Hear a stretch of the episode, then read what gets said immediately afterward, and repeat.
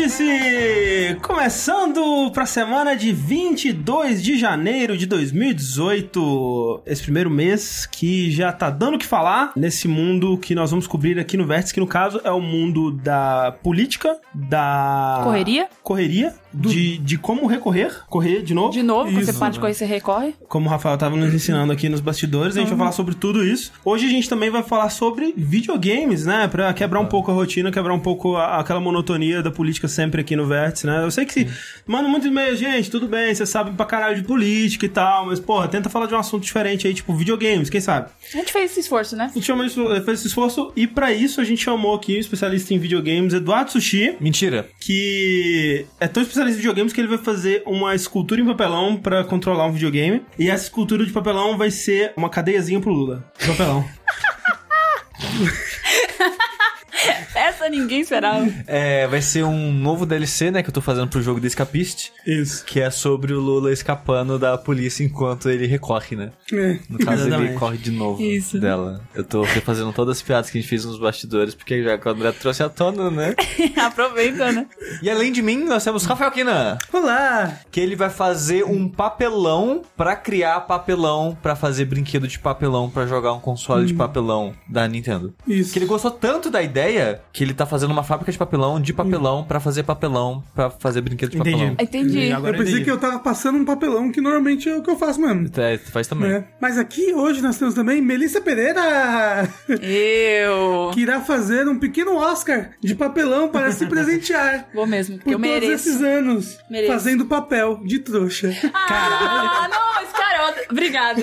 Porra, melhor descrição. Obrigado. Eu queria ganhar um Oscar pelo meu papel Depois de o trouxa. Rafa fala, só fazem bullying comigo. Exato, mas... Não é bullying, é pedra de amor. Não, tudo bem, essa eu achei engra... Essa eu libero, essa eu Tudo libero. bem, é. tudo bem. E aqui ao meu lado, André Campos. Sou eu. Que gostou tanto da ideia do papelão que ele vai fazer a banda inteira do Rock Band em papelão. É verdade. Microfone, bateria. Não, assim, vai durar uma música. Vai durar uma música. Que de Mas- plástico já dura três né? É. Então, assim, mas vai ser uma boa música. Vai, ser uma boa música. vai escolher a garanto. música correta. Exato, no caso vai ser aquela do velho gritando no céu.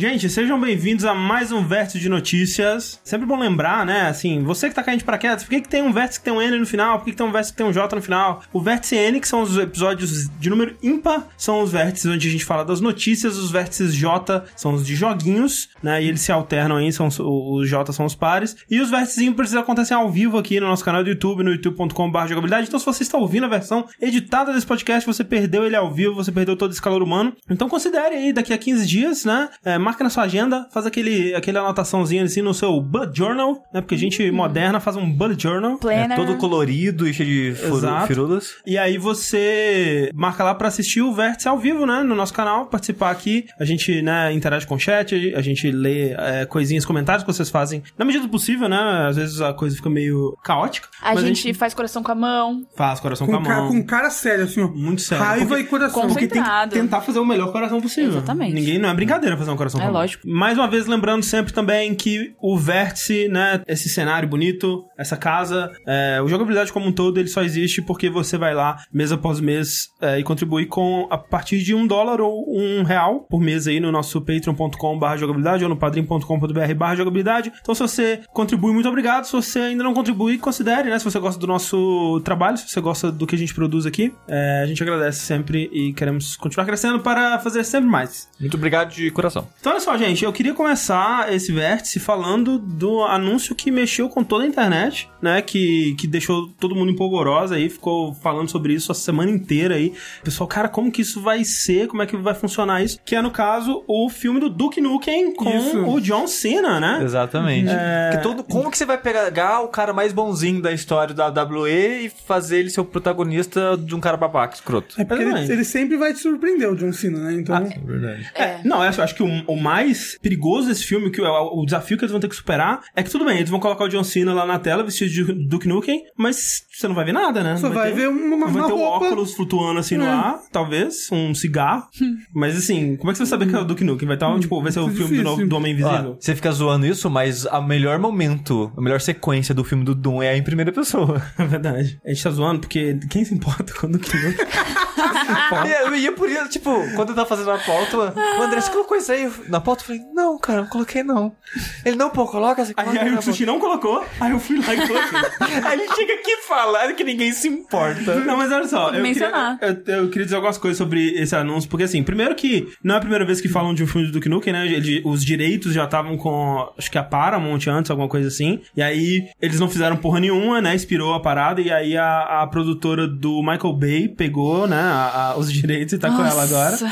E o John Cena, ele tá fazendo vários filmes com essa produtora, então eles... Cara, é muito possível que o John Cena nem saiba que eles é, colocaram o nome dele nessa parada. Né? Eles pensaram assim, hum, quem que parece com o Duke Nukem? Ah, tem um cara loiro, bombado aí, o nome dele é John Cena, né? Vamos colocar ele aí. Mas se ele tá fazendo vários filmes com essa empresa, talvez ele fez um pacotão, um contrato louco Vai lá de ver. fazer X filmes, sabe? Ele só não leu o contrato, ele só assinou. É, exato. Mas olha só, eu consigo ver o filme do Duke Nukem podendo ser uma coisa interessante, que dê certo, se eles abraçarem o fato de que um filme do Duke Nukem pode ser muito ridículo. Porque assim, uma coisa que o, o Duke Nukem Forever tinha que ter feito, e ele fez muito de leve, assim, ele tinha que ter feito mais. Parem pra pensar só um minuto que Duke Nukem Forever já foi uma lenda dessa indústria e ele foi lançado há sete anos atrás. O que eles deviam ter feito no Duke Nukem Forever é abraçar o quanto que o Duke Nukem não faz mais sentido no, no, no mundo moderno, no mundo dos jogos, ou mesmo no mundo dos heróis de ação, né? E ridicularizar ele como alguém deslocado, assim, desse mundo. Mas eu acho que na época que ele saiu, no- não vou nem levar em conta o tempo que ele ficou em desenvolvimento, acho que a indústria não tava nesse ponto ainda. É, a, não. a, a AAA, sabe, não É. tava nesse ponto ainda. Mas eu acho que sim, acho que se hoje em dia fossem fazer um novo, acho que esse seria o caminho. É porque assim, você vê até o Doom, assim, ele ainda coloca o cara do Doom, né, o protagonista, como um badass sinistro e tal, mas com aquela pontadinha de humor, né, com aquela pontadinha de, tipo, a, a gente sabe o quanto isso aqui é ridículo, sabe? Sim. É, Não sabe quanto isso hoje em dia é ridículo, É, exato. né? E o Duke Nukem, se ele abraçasse isso, ele teria como ser engraçado. E, e fazendo das piadas, não o fato de que, tipo, olha como eu sou pegador e faço post de filmes e tudo mais, mas o quanto esse comportamento é ridículo, tipo, a piada ser ele, fazer um Duke Nukem de comédia e, e criticando jogos AAA e filmes de herói e tudo mais, essa coisa toda, eu acho que teria como funcionar. Mas assim, chances dele não fazerem vai. isso... É, não vai, não vai. Não, na verdade, sim. Chances desse filme realmente começar a ser filmado, baixíssimas, né? E especialmente de ser algo bom aí que fudeu mesmo. Então... Aí somos todos surpreendidos no Oscar de 2021, quando Duke Nukem vai ser o primeiro filme de jogo a ganhar o Oscar Porra. de melhor filme. Já pensou? Assim, né? É, como é que chama? O Esquadrão Suicida ganhou, né? Tudo é possível. É. Vai. O Boss Baby foi indicado ao Oscar de animação e Your Name não. Gente, Então, realmente... Poderoso Chefinho. O filme indicado ao Oscar Poderoso Chefinho, né? Você pode já dizer Pode ir na capa do filme já. Exatamente. Eu acho legal. Mas melhor do que Your Name? Não, pelo amor de Jesus, né? Não é. Obri- Obrigado, Augusto. Obrigado. Obrigada, Augusto. É, Outra coisa engraçada que surgiu dessa parada do Duke Nukem foi o, o dublador dele, né? Que é o é, Johnson John, se eu não me engano. É um, um dublador barra locutor, narrador de coisas bem famoso aí nos Estados Unidos. Que outro jogo que ele fez mesmo que ele mandou bem pra caramba? Ele fez um jogo indie há um tempo atrás, aquele Rochard, mas eu não lembro. Teve uma outra coisa que ele É, fez. teve, uma, teve alguma coisa que ele fez que eu lembro. Cara, esse cara manda muito bem, é um bom dublador. É, não tô lembrando agora, Eu mas assim, não. ele, ele manda bem e ele já fez outras coisas, mas tipo, ele, ele trabalha mais com locução comercial, essas paradas assim. E ele postou no, no Facebook dele falando: Gente, não deixem a indústria de Hollywood destruir o meu personagem. Velho, mataram o meu personagem. Que ele falou: Cara, Duke Nukem tá morto há muito tempo já, É, cara. E, e aí, tipo, ele falando assim, né? Ah, porque filmes em live action de videogames geralmente são ruins. Aí eu, ah, entendi. Você quer que seja CG pra você dublar, entendi. Por que, que você tá fazendo esse Não, isso que ele falou. Ele falou, não, seria muito melhor se fosse um CG. Ele Exato, falou. exato. Então, é... Espertinho. Ele, né, né, Tá, ele quer, ele quer o dele. Ele quer, Quer ele quer o dinheirinho, dele. né? Quem não quer? Quem não quer dinheirinho, né? Assim, bonito. Disease the Police, ele é o policial. Ah, é isso aí. É, This e manda muito bem no Disease Eu Police. lembrei agora. Duke Nukem não vai rolar. Quem sabe daqui a algum tempo a gente caia na mão aí, sei lá, de um estúdio que sabe fazer alguma coisa de interessante com esse personagem. Tem potencial, né? Como eu disse, seguindo isso que, eu, que eu- a ideia que eu dei aí, ó, de graça. E não é a minha ideia também, muita, muita gente já, já deu essa ideia aí pela internet afora. Mas é. Já aproveitando que a gente tá falando do Nuke, humor que ficou né, adolescente, que já não faz mais sentido desde os anos 90, o David Jeff tá construindo uma parada com ele o estúdio dele aí, né? Exatamente. O estúdio que tem um dos melhores nomes Muito bom. da é história. verdade. The Barley Jones Supernatural Detective Agency. Qu- Quando eles anunciaram o estúdio, eles fizeram tipo um trailer pra anunciar Ah, um é. estúdio, sabe? Mostrando um lugar como se fosse uma, tipo uma casa, né? Que, que o estúdio funcionava. E, e tava, tipo, muito foda, sabe? Tipo, o que, que eles vão fazer? Ó, Não, meu e, e eles lançaram uma série de vídeos na época que era tipo assim, cara, isso aqui não é um estúdio, é tipo uma agência de, de, de investigação paranormal e a gente tá, de alguma forma, fazendo um jogo aqui dentro, sabe? Tipo, eles tentaram vender como se isso fosse uma coisa séria mesmo durante um tempo, assim. É. Foi É, mó- parece o nome do. Douglas Adams, assim, É, é, bem é. loucura. Acontece que ele teve que demitir uma galera do estúdio dele, porque um projeto que não tinha sido anunciado ainda foi cancelado. Sim. Então nem nasceu e já morreu. A gente não sabe com quem ele estava em negociação, né? Se era a Sony de novo, que a Sony que É. é, financiou o Drawn to Death. Talvez a Sony falou, olha só, se outro jogo não, não quero mais ter nada a ver com isso aí não. Aí dropou o investimento, eles cancelaram o projeto e tiveram que demitir quase todos os funcionários nessa. Isso é uma coisa que acontece bastante, né? Tipo, do estúdio ele tá sempre assim, de- entre um projeto e outro especialmente, ele tá tentando vender a próxima ideia dele pra conseguir o financiamento pra continuar mantendo o estúdio e os empregados, né? E essas negociações dos bastidores a gente, né, não sabe muito bem o que acontece. Eu não sei se foi relacionado a isso que tava acontecendo, mas o David Jeff soltou no Twitter dele o pitch, né, a proposta que ele fez original pra vender o Drawn to Death, né, que era um vídeo assim de uns 12 minutos dele fazendo uma apresentação assim, com mostrando artes e vídeos e conceitos do jogo. E cara, é um vídeo muito bom pra você ver que desenvolvimento de jogos é onde os sonhos vão pra morrer, tá ligado? Meu Deus Tipo, do céu. É, esse jogo demorou anos pra ser feito, né? Acho que três anos. Foi, foi um Sim. tempo bem grande pro resultado, assim, pro tanto que as pessoas cagaram pra ele. É. E, e especialmente quando você vê o que, que era o conceito original, sabe? Que ele, sim, ele sempre teve essa pegada de ser um shooter com foco em multiplayer, que seria free to play e que seria nas páginas do caderno de um adolescente e tal. Só que o conceito original dele, assim, era muito mais ambicioso. Teria, ele teria um modo história que seria uma jornada através dos anéis do fichário, sabe? Ele coloca uma- como se fosse uma coisa mó épica, assim. Eles iriam questionar a existência deles desse mundo como criações desse deus que só quer o caos e a destruição e só quer destruir eles. E eles enfrentariam esse deus, que no caso é- é a mão, né, que desenha eles, e puxariam a mão pra dentro do caderno como punição e Tipo tal. Smash Bros. Tipo Smash Bros. Tipo Smash Bros. Ou tipo aquela animação em flash do animador versus É, animação. verdade. Eu acho a ideia muito boa, mas eu realmente acho o jogo muito feio. Não, assim, Não, é um dos jogos mais feios já feitos na história do ser Mas- humano. É muito Ele- feio, cara. Ele tem um conceito tão legal. O conceito É, só, o mas é conceito só é o legal, conceito. só. É. Então- É muito feio. Tão um clipezinho da, da MTV dos anos 90, sabe? Mas se, é, é tipo se é o clipe do, do Ahá lá, Take On Me, se ele tivesse sido feito por um imbecil.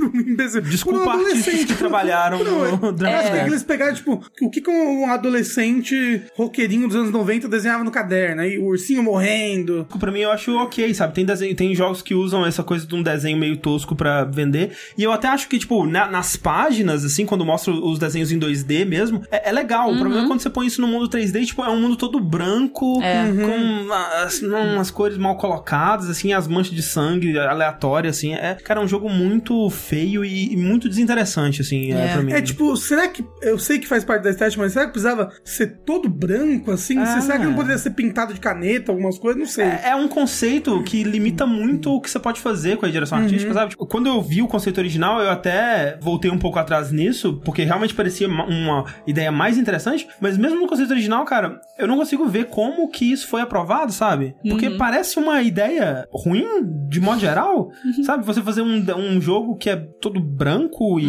Eu não sei. É, é bizarro. Hum, então, pa- pa- pa- parece que quando eles perceberam que tava ruim, era tarde demais pra voltar. Eu acho que sim. Eu acho que Provavelmente, sim. é. Mas boa sorte pro David Jeff e pra todo mundo que agora tá sem emprego. Porque, cara, é uma situação muito horrível de você É. se encontrar. Você, e, cara, imagina, você é o, o, o chefe do estúdio, né? A cabeça, tipo, a, a, a cara pública por trás do estúdio, assim. Você deve se sentir responsável pra caralho, sabe? De repente tem Uhum. oitenta e tantas pessoas desempregadas e a, culpa é meio que sua porque você não conseguiu vender eu o acho que o próximo- estúdio não era tão grande assim, mas, É, né? Sim, sim. É, não, é, é, não é 80 e tantas pessoas, é 80 e tantos por cento que ele falou do, do- dos funcionários e tal. É, não tinha o número de É, eu funcionários. imagino que devia ser uns 20 funcionários uma empresa dessa. É, assim.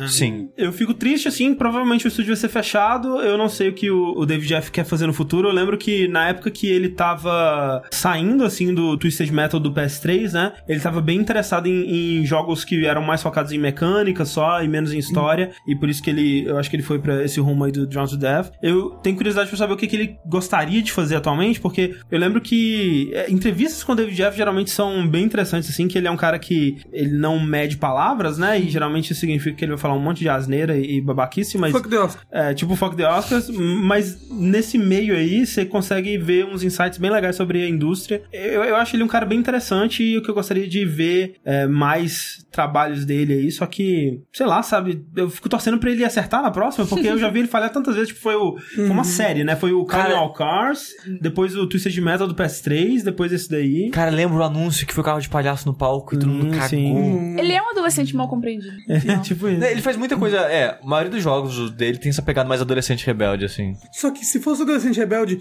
de hoje em dia, talvez vendesse mais, entendeu? Sim, é. Mas o Adolescente Rebelde dos anos 90, já, né? E, e mais Passou. que isso, é, é, tipo, é um cara de 40 anos querendo incorporar um adolescente de- dos anos 90, sabe? Ou, ou Ou ele nunca cresceu, ele tá lá ainda. É, mas é, é aquela coisa, esse jogo, um dos problemas dele é que ele soa falso, sabe? Ele, ele não soa honesto e genuíno, assim, sabe? Então, é, tem isso também. Fico triste pelo David Jeff, para pessoas que ficaram desempregadas aí, espero que todo mundo se dê bem na vida e seja milionário. Exato. Mas não todo mundo pode ser bilionário, porque senão a economia do mundo vai pro caralho, então, assim, alguns vão ter que ser pobres, desculpa. Isso chama Essa é socialismo. realidade. É verdade. Sushi, isso aí. É, Hoje é política mesmo, ó. Né? Hoje, Eu falei? né? não tá brincando. Hoje é política. Agora, falando um, um pouco sobre o outro lado da indústria, a gente sendo contratada. Olha aí. O Mopin, o cara que fez aquele Dawnwell, que Sim. foi um jogo né, que deu muito certo, o pessoal gostou muito e foi né, mega elogiado e tal. Eu preciso jogar esse jogo, hein? Não é, tá lá no no Steam. Ele fez mais sucesso do que eu esperava, assim, porque eu mesmo não gostei tanto, assim, dele, não. É, eu também não gostei tanto assim dele. Ele já saiu na época que eu já tava desanimando de jogos é, de, de runs, assim, porque ele é um jogo que se você morrer, você volta do zero, né? Você tem que ter- começar e terminar o jogo num- numa leva só. Então eu tô É, não, é, triste é, já. não é nem pra terminar, é tipo, pra- tipo né, inicialmente é pra onde- você ver até onde você vai. é. Vai. Exato. E, e o jogo, o formato dele é de você caindo e você tem uma arma, no seu, tipo, seu sapato atira, aí você vai matando os bichos e vai quicando neles. É, é um conceito que parecia divertido, mas eu joguei, sabe, 30 minutos dele e já tava já cansado Ah, já do também. que ele tava oferecendo. Ele é um conceito que funciona melhor pra portátil, mobile, né? Sim, Também, parece que a versão do também. celular dele deu mega certo. É, então, o que eu ia falar, e a versão do celular dele, eu acho que deu muito certo por causa disso. O conceito é bom pra esse tipo de plataforma. Sim. Sim, e eu acho que o mais legal, assim, é que ele é representativo dessa nova leva de indies que tá começando a, ro- a rolar no Japão, né? Exato. É, Não só ele, né? E no podcast que a gente gravou, a gente fala muito sobre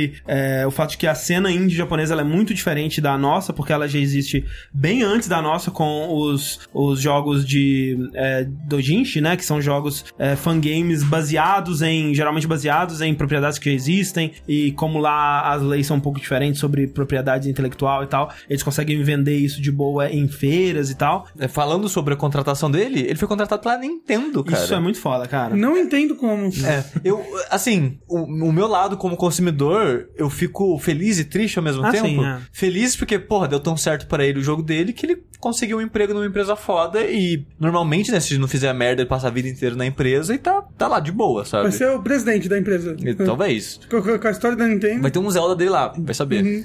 O triste é que a gente meio que vai perder o contato com a personalidade dele. Sim, é. Porque a, a Nintendo é uma empresa que ela é um pouco fechada sobre as Bastante, coisas que ela é. faz. Bastante fechada. Tipo, ela tem algumas figuras que falam publicamente, que dão entrevistas e tal, mas Sim. Você não sabe os os desenvolvedores da Nintendo, você não conhece, vocês vão ver eles. né? Exato, então, tipo assim, tem muita gente talentosa lá dentro, mas provavelmente a gente nunca vai ouvir falar dessas pessoas É. e nem do que elas estão fazendo lá. Ou só vai ouvir falar se elas chegarem no topo da empresa, né? Que, é- Sim. que são normalmente quem eles botam de porta-voz pras coisas. Sim. Exato, então a gente. Eu fico triste nesse lado, tipo, a gente vai perder contato com o Mopin, né? Com Ah. o, o Ojiro especificamente. Mas, cara, eu fico feliz por ter sido contratado pela Nintendo. Como, como, como aconteceu isso? Será que, tipo, ele fez a entrevista? Será que Ah. entraram em contato com ele? Ou você não quer trabalhar aqui, não? Mandou, mandou Ah. currículo, mandou Mandou. LinkedIn. É, eu não sei como é que funcionam Bom. essas coisas. Mas, é, pô, tá aí. Não, é bem legal, é legal que a Nintendo reconheça, né, É. esse tipo de, de trabalho, esse tipo de jogo aí, então... Você queria que ele, tipo, pudesse pelo menos twittar quando anunciar um jogo. Tipo, ó, eu tô nesse jogo, só pra saber o que ele tá fazendo, sabe? É, eu imagino que ele deve fazer isso.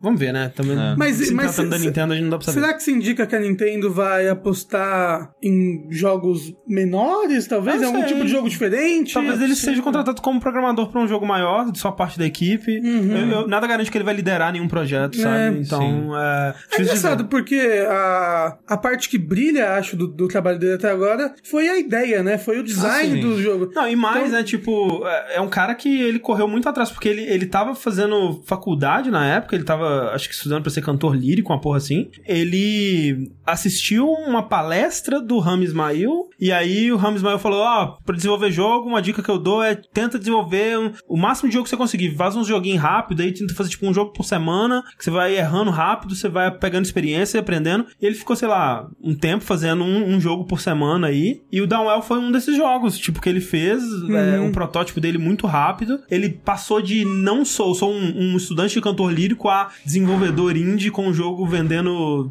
Horrores. centenas de, de milhares de cópias aí. É, em, sei lá, um ano, sabe? É muito doido isso. É, então é, é bem legal essa trajetória dele. Eu Sim. espero que ele faça coisas legais aí na Nintendo. A Parece gente, assustador. é, a gente vai ver mais um jogo dele, pelo menos, porque ele tá trabalhando em meio que um compilado de Então. jogos como se fosse do Nintendinho. UFO 50 ou UFO 50, que é justamente isso, é como se fosse aqueles cartuchos do Cheetaman, sabe? Que Sim. é aqueles cartuchos chineses que você encontrava pro Nintendinho ou pro Mega Drive, sei lá, do Super Nintendo, que vinha 50 jogos e tipo, era tudo uns joguinhos bizarros assim, e de repente tinha uns meio ruins, tinha uns que era surpreendentemente bons e tal. Mas, o, mas o- os do Cheetaman mesmo, não era pirata, né? Era. Não, era, então. era oficial. Era, Exato, era- eram jogos ori- é, originais daquela parada, só que, tipo, eram 50 jogos num, é, num cartucho. cartucho só. e Sim, a ideia sim. desse UFO 50 é como se fosse um cartucho desses, que tá sendo descoberto só agora, Uhum. só que aí ele tem 50 jogos de vários desenvolvedores Mas- diferentes. O pouco que eu vi desse UFO 50 parece bem legal, ele parece que tem um- uns jogos, tipo, não são só, ou pelo menos não são todos que são protótipos, né? Sim. É, Pro- parece que tem uns jogos bem... É, é, o que eles falaram é que, tipo, muitos dos jogos seriam como se tem a quantidade de conteúdo que um jogo da época teria mesmo. Às vezes o jogo é bem simples e vai ser algu- algumas telas, e às vezes vai ser um jogo mais trabalhado de plataforma, com mais coisas pra você fazer. Não dá pra gente saber até o jogo sair, né? Vamos Mas, ver. de fato, tem um, um, do- um desses jogos é do é, Ojiro Fumoto aí. Exato. E, Também conhecido como. é, Mopping. E ainda falando sobre contratações, o novo contratado da Square Enix foi o Yuji Naka. Quem diria? Olha aí, o Yuji Naka, pra quem não sabe, ele é o pai com 20 aspas seguidas do Sonic, né? Ele foi produtor até 2006. É, desde o Sonic 3 até 2006, ele foi produtor da série Sonic. Nos primeiros Sonics ele também foi programador e, e tudo mais. É, durante um- vários Sonics ele foi programador e a partir do 3 ele né, se tornou produtor da série. É muito semelhante com o que Jinafune foi pra Mega Man, né? Que ele foi o produtor da série. Muitas pessoas falam, né, que ele é o pai do Mega Man, mas ele só foi, né, basicamente o produtor e tal.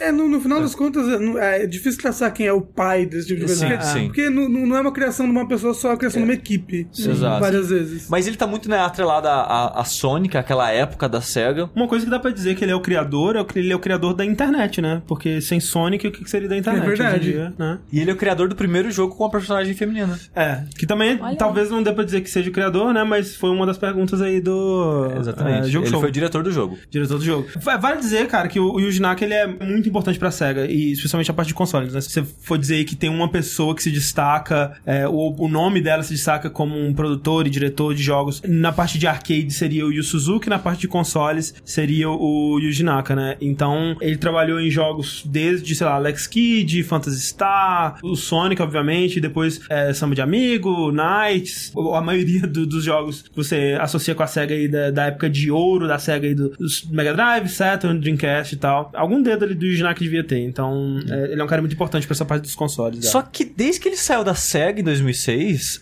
as coisas não têm dado muito certo pra ele não, sabe? É. Porque, tipo, o primeiro jogo que ele fez, que ele saiu, ele fundou o próprio estúdio, Prop. E o primeiro jogo que eles fizeram, cara, é um jogo que eu não sabia da existência dele até a- o papelão da Nintendo, que a gente vai falar daqui a pouco, que é o Let's Step. Sério, cara, tipo, por você ser. Ó, agora a gente desmas desmascara a pessoa. Denúncia. Agora a gente desmascara a pessoa. Se dizia ouvinte do downloading, a gente falava desse jogo todo dia, 24 horas por dia no download. Teve review desse jogo no download. É verdade. Nossa, foi pego. Não sabia. Flagra. Não, foi, a- a- foi uma grande piada nossa lá por anos, assim, desde que o jogo foi anunciado. Porque é um conceito maravilhoso, cara. Eu acho. E qual que é o incrível. conceito, André? O conceito é, tipo, é é um jogo de Wii, né? E na época do Wii, naquela época de ouro, que, tipo, o Wii tá vendendo que nem água e vamos fazer todos os jogos pro Wii, vamos inventar uma caralho de coisas pra fazer pro Wii. Então, a ideia do jogo é, você comprava o jogo, ele vinha com uma caixa de papelão, você montava a caixa de papelão, né? Ela não vinha, obviamente, montada, ela vinha dentro da, do, do encarte do jogo lá. E aí aí você colocava um emote em cima da caixa de papelão, e aí você batucava na caixa pra fazer coisas no jogo. Então, tipo, tinha um minigame de corrida, né? E aí você batucava rápido,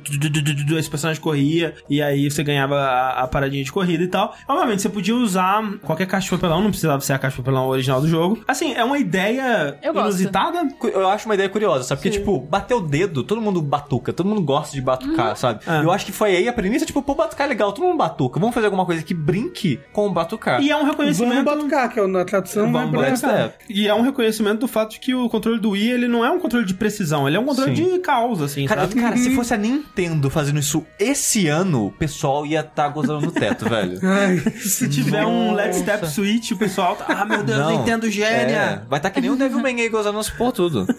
Mas não deu certo na época, né? As críticas do controle né, não é preciso o suficiente. Que o- no fim das contas era falta de precisão e os minigames em si não eram muito interessantes mesmo. E, e, tipo, ele começou e terminou num nível assim maravilhoso, né? Porque o último jogo dele no estúdio foi aquele Rodeia The Sky sim. Soldier. Ah, ah. E, cara, que foi, que foi uma zona, porque, tipo, o jogo ele ficou mil anos em desenvolvimento, foi, tipo, conturbado pra caralho. Aí o jogo ia ser de Wii, mas já tinha anunciado o Wii U, aí ia sair a versão pro Wii U, mas aí quando o jogo lançou, de fato, ele saiu pra 3DS, o Wii U e Wii, só que o estúdio do Yuji Naka, e o Yuji Naka, ele só tava envolvido na versão de Wii. Isso. Foi um outro estúdio que fez a versão de 3DS e Wii U, que eles, eles saíram juntos, mas eram jogos diferentes, feitos por pessoas diferentes. Uma loucura. Cara, é muito bizarro. E, tipo, falaram que o jogo era horrível e Sim. essas coisas tudo. Então, o Yuji Naka não tem... O histórico dele tá meio complicado. Ele tá meio apagado assim, na né? indústria atualmente, infelizmente. Mas, e, tipo, por que, que a Square contratou ele?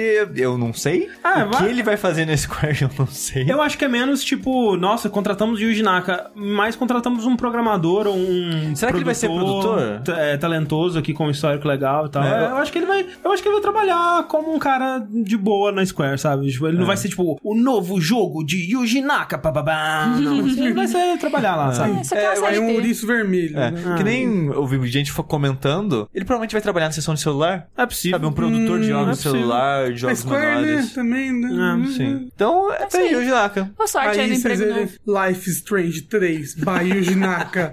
E aí todo mundo usa um tênis vermelho. Isso, nossa, que estranho. Aí vai ser, vai, ser tipo, ser tipo aquele Sonic Dreams Collection lá, né? Exato. Senhora. É muito bom. Todo mundo fica grávido, todo mundo dá, é, dá luz pro Tails. Eu assim. tenho pesadelos até hoje, no dia que a gente jogou aqui. Sinto muito, sinto muito. Seguindo a Nintendo aí numa ordem cronológica, recentemente, depois de muitos rumores, muitas expectativas, muito bafafá, A gente tava falando sobre isso no último verso de notícias, Isso. né? Sim. que a gente tava falando, estão rolando rumores de que a Nintendo vai fazer um mini direct. E quem diria, a Nintendo fez um mini Olha direct. aí. No dia que falaram, olha aí. É, e nesse mini direct, que ela soltou direto no, no YouTube, ela anunciou diversas coisinhas pro Switch. Sim. Mini coisinhas. Mini coisinhas. Então a gente Tem vai mini falar direct aqui... para mini coisinhas. A gente vai falar das mini coisinhas anunciadas na mini direct da mini Nintendo. Ok. Isso. A Direct abriu com um relançamento, né? De um jogo que era um clássico do DS, que é o The World's End With You. Que eu Sim. nunca joguei. Eu também não. Eu já tentei começar algumas vezes no, no DS e no celular,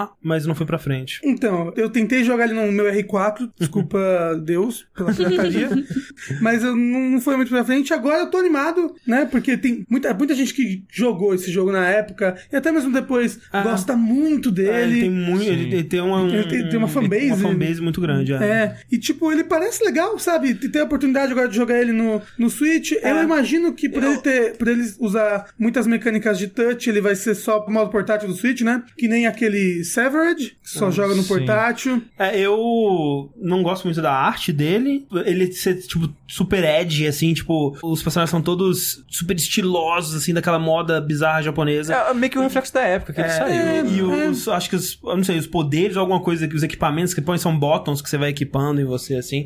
Mas o combate dele sempre me pareceu interessante, né? Que você controlava tanto no controle quanto na tela de toque ao É. mesmo tempo. E a história dizem que é bem legal. Então, parece um jogo interessante. É, eu, assim, quero jogar pela história, porque o combate não me atrai tanto, assim, Aham. apesar de ser interessante, mas porque todo mundo fala muito que gosta dos personagens, gosta da história, É. gosta do jeito que as coisas se desenvolvem, e gosta o suficiente pra as pessoas lembrarem dele até Sim, hoje, sim, né? sim, sim. Sim. e falarem dele até hoje, todo mundo pedindo um The World Ends With You 2. Então esse daí pode ser um ah, aquela sementinha que vai fazer um- um- uma continuação do jogo aí. Falaram mais do Kirby novo, Kirby Star Allies, que lança agora no começo do ano. Assim- Esse Kirby ele tem um foco maior no multiplayer, que, que, que nem foi, que nem foco maior não, mas que, que nem foi o Kirby de Wii, que o multiplayer foi usado bastante pra marketear ele, parece um jogo que você pode jogar sozinho, mas criar CPUs, né? Que nem você podia fazer desde o do Kirby de Super Nintendo. No Kirby Super Nintendo você podia fazer isso. Você pode unir os poderes, não no estilo Nintendo 64, que tudo unia com tudo, mas aparentemente algumas coisas vão se, vão se interligar. Tipo, você pode botar espada de raio, espada de fogo, você junta gelo com água e faz aquele um ataque só especial ao invés de ganhar um poder especial. Várias coisinhas, vários ataques assim. Eu tô muito animado pro jogo, porque eu adoro Kirby. Eu só não gosto de dois Kirby só. Quais? Eu não gosto do Kirby Amazing Mirror. Eu acho muito Qual que é chato. esse? É, o último Kirby em que o Sakurai trabalhou. Coitado. Pro, é um Kirby pro Game Boy Advance. Eu acho ele Hum. muito chato. E eu não gosto do Kirby 64. Você gosta do Kirby Roboboto, Robo, Roboto... É, eu, eu- não joguei porque eu não tinha dinheiro Ah, então é fanfake do Kirby. É assim que a gente pega aqui, cara. Ah, a pessoa não. É o único tá que eu não joguei, para! Pegou, você pegou especialmente aquele jogo. Você já sabia que eu não tinha jogado ele? Não faz ideia. Ah, tá. Olha. É porque eu sempre reclamo que eu nunca joguei ele. ok. Ah, que você Podia ter te dado ele em vez do NEC 2, né? O que mais que mostrou? Caralho, Donkey Kong Country Tropical Freeze pro Switch. Ai, que bom. que- Agora eles estão trazendo os, os portes do jogo do Switch que importa pro Switch, né? É, porque o- mas- jogo do Wii U que, impo- que estão- importa pro Eles estão importando os jogos que, os jogos que importam. É, eu, eu fico triste que a Nintendo não tem, né, presença no Brasil, então a gente vai ter que comprar jogo tudo, tudo caro, socorro, pelo amor de Deus. Mas, cara, eu quero jogar o Donkey Kong Tropical Freeze, eu quero, né, jogar o Bayonetta 1 e o 2 no Switch. É, teve outros ports que, que eles anunciaram pro Switch que, tipo, eu tô... ah, olha aí, agora o Switch tem vários jogos legais. Ó, eu quero saber agora, agora que eles anunciaram, né, os baionetas, Um o, dois. o Topical Freeze, o Hyrule Warriors, né, que também vai sair com a É, versão de- atualizada de novo. e tal, tipo um deluxe, assim. Não, é porque já lançou Halo Wars, depois lançou pro 3DS Sim. e agora ela vai lançar pro Switch. Exato. E em cada um, se você somar o 3DS e o do Wii U, o Bruno deve ter umas 500 horas no Halo Wars. É, meus pismes. Mas assim, fora esses jogos, qual o jogo do Wii U que falta pra te levar pro, pro Switch? É, Se você só puder escolher um, Só pode escolher um? dos que não foram ainda. Pô, aí você me quebra Aí você as matou, pernas, né? né? ô? Aí você Que matou tristeza. totalmente, Rafa. Pera. Qual que é a pergunta? Quanto vai ficar? Qual, qual jogo, de, tirando Exclusivo do U? anunciado, que, que é exclusivo do Wii U, que falta levar pro Switch, só pode escolher um. Você tem algum em mente? Zombie U. Zombie U. Não, para com Mas já tem isso. pro O Zombie PS4, já tem pro PS4. E, mas é legal, é um bom jogo, tá? Não lembro de ter jogado nada no Wii U. Eu pulei do Wii e desisti da, da Nintendo.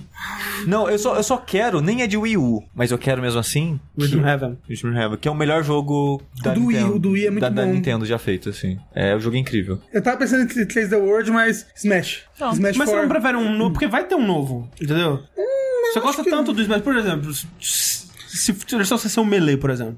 Não, seria melhor? pera, né? O Smash 4 é muito melhor que o Melee. Eu não sei, senhora. a internet discorda de você. Ah, mas a internet, né? Tá aí pra isso. Ok. Pra ter discordância. Justo. Outra coisa que eles anunciaram foi o DLC do Mario Plus Rabbids, que é o Donkey Kong. Como um novo personagem, parece interessante. A banana usa a banana como boomerang. É, assim, o chato do trailer é que não teve gameplay, mas eu queria ver como que é isso no jogo, sabe? Sim. Tipo, você escolhe a casinha ou ele acerta em linha reta e volta duas vezes. Ou ele acerta atrás do cover, É, né? Tipo, talvez, né? Porque tem, tem armas no jogo que acerta atrás do cover, talvez Sim. ele acerte. Mas da hora. É, também anunciaram o DLC do Mario Odyssey com o Luigi lá nos balões. É, né, um- é, um, é um DLC grátis, né? Então ele tá aí só pra dar uma, uma sobrevidazinha pro jogo. E pra falar que o Luigi tá ali. É, É, mas basicamente. Não, é, não vamos falar desse jogo, não, que ele nem entrou no top 10, né? Então acho Nossa que ele não senhora, para com isso. Começou. Só polêmica só. Mas, vamos falar do jogo que realmente importa dessa Direct Mini, que foi o anúncio de Dark Souls Remastered. Isso, que todo mundo ficou perguntando. Nossa, mas e aí, o que vocês acharam? Mandaram várias mensagens no Facebook. O Então, que, então- que o Sushi tá achando? É, então calma aí, calma aí. Em primeira mão, em primeira mão, gente, vamos lá. Vamos Ai, lá. meu Deus. Sushi, o que você achou do anúncio de Dark Souls Remastered? É um remaster, né? É sushi, né, gente? Não, não. Mas não tem o que achar, gente. Não, É que assim, o Rafa, no dia que anunciaram, assim que ele chegou aqui em casa, ele. Eu tava no quarto fazendo, sei lá o que, jogando alguma coisa, não lembro. Ele, Pelado, cara, você viu o negócio, anunciou, o que, que você achou? Ele invadiu o seu quarto, pulou na sua cama e... É, eu, tipo, cara, é só um remaster, sabe? Eu vou jogar de novo? Vou jogar de novo, mas é Fazer só uns três um personagens, pelo menos? É, porque, tipo assim, não vai ter conteúdo novo, Ah, sabe? então, mas é porque vai. ah, é porque peraí, um monte de assim. informações e desinformações sobre isso. Sim. De tipo, ah, não é só um remaster, ele é quase que um remake, ele tá sendo feito na engine do 3. Aí depois, ah, não, não tá não. Aí, ah, não, tá sim. Ah, não tá não. A gente, e aí, tipo, como ainda não teve um posicionamento oficial e tudo mais, ainda como não mostrou nem gameplay. É, eles já- estão meio que desviando as paradas, É, eles estão fugindo, Então, assim, da... da- é, É, é até chato, porque, porque a, a gente não pode falar uma coisa aqui com 100% de certeza, sabe? Mas sim, o mais certo é que não é, né? É, o mais certo é que é só um remaster mesmo. Exato, porque, tipo, os boatos é, tipo, ah, na engine do 3, ah, vai mudar o combate, ah, vai ter, tipo, coisa nova, ah, vai ter, tipo, HDR, vai É, ter HDR que eles já desmentiram, eles já falaram, tipo, algumas coisas que eles já. que tá no site da Nintendo, né? Falando que é, o gameplay é, e o level design, esse tipo de coisa, é, em questão de combate, esse tipo de coisa vai ser igual, né? Não vai mudar. Daí já meio que tira essa ideia da, da engine nova. Acho que se fosse a engine nova, mudaria pelo menos um pouco o combate. Sim. Se for uma engine nova, não é remaster, né, gente? Já começa Exato. aí. É. É tipo, que nem Shadow of Colossus agora chama remaster? Não chama remaster. Mas, mas assim, já tiveram remasters que foram remakes. Mas é tipo, chama do que é, sabe? Que nem tipo, ah, você acha que vai mudar isso? Eu falei. Mas, mas, mas talvez é marketing, a palavra remake não é tão legal quanto a palavra remaster, porque master. pá, Não, mas o negócio remaster podia chamar Dark Souls um subtítulo. Pronto, acabou. É. Dark Souls, um subit.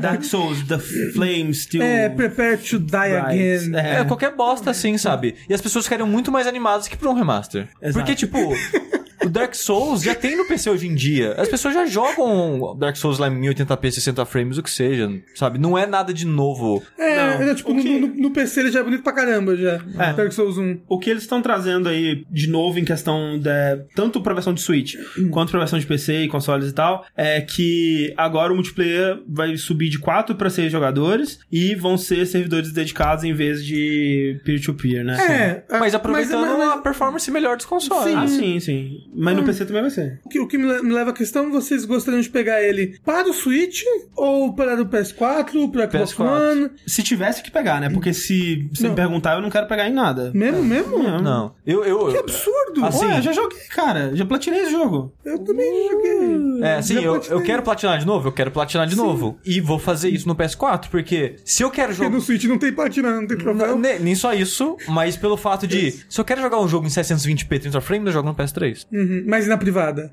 Ah, mas é Não é, verdade, não, né? é, não é um jogo pra você jogar assim. Dark Souls não é um jogo que eu vou tirar aqui e jogar 30 É, minutos. eu- eu acho que Dark Souls não, não tira proveito do, do modo- portabilidade? da portabilidade. Eu acho ele é um jogo imersivo, É. ele é um jogo de atenção. Eu preferiria pegar muito mais pra um PS4 E mesmo. se o Sushi for jogar no privado, ele já Ué, vai mas- jogar uma vez por mês, né? É verdade.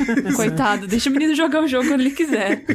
Eu acho bacana tá saindo coisas pro Switch que vão sair nos outros consoles, sabe? Mesmo que vai ser, obviamente, mais capado, né, graficamente, em questão de frames. Tô mais animado mesmo é pro... pra ver o que, que a From vai anunciar de novo, o que, que é o Shadows Die Ah, sim, Twice. sim, sim, Ah. Isso, tô, tô mais animado do que o É, a remaster. E3 a gente deve ouvir mais essas É, coisas. enquanto eles não anunciarem mais ma- informações concretas sobre o remaster, eu tô com um pouquinho, tipo, vou jogar de novo, obviamente, comprar, mas não muito, muito animado. É, tipo, é, eu fico curioso pra ver o impacto que seis jogadores vai ter no multiplayer, né? Tinha Uhum. gente já especulando que, por exemplo, a Covenant do Gravelord tem como ficar mais legal de jogar com mais pessoas, né? Tava rolando também um boato de que o pessoal que portou aquele jogo que você sobe nos grifos, como é que chama? Escala grifo. Escalogrifo. Dragon's Dogma. Dragon's Dogma. que portou os Dragon's Dogma pro PC, é que tava fazendo também um trabalho de, de porte nesse Dark Souls. É, porque o Dragon's Dogma portado pro PC é um lixo. É, tomara que não seja então, porque, né?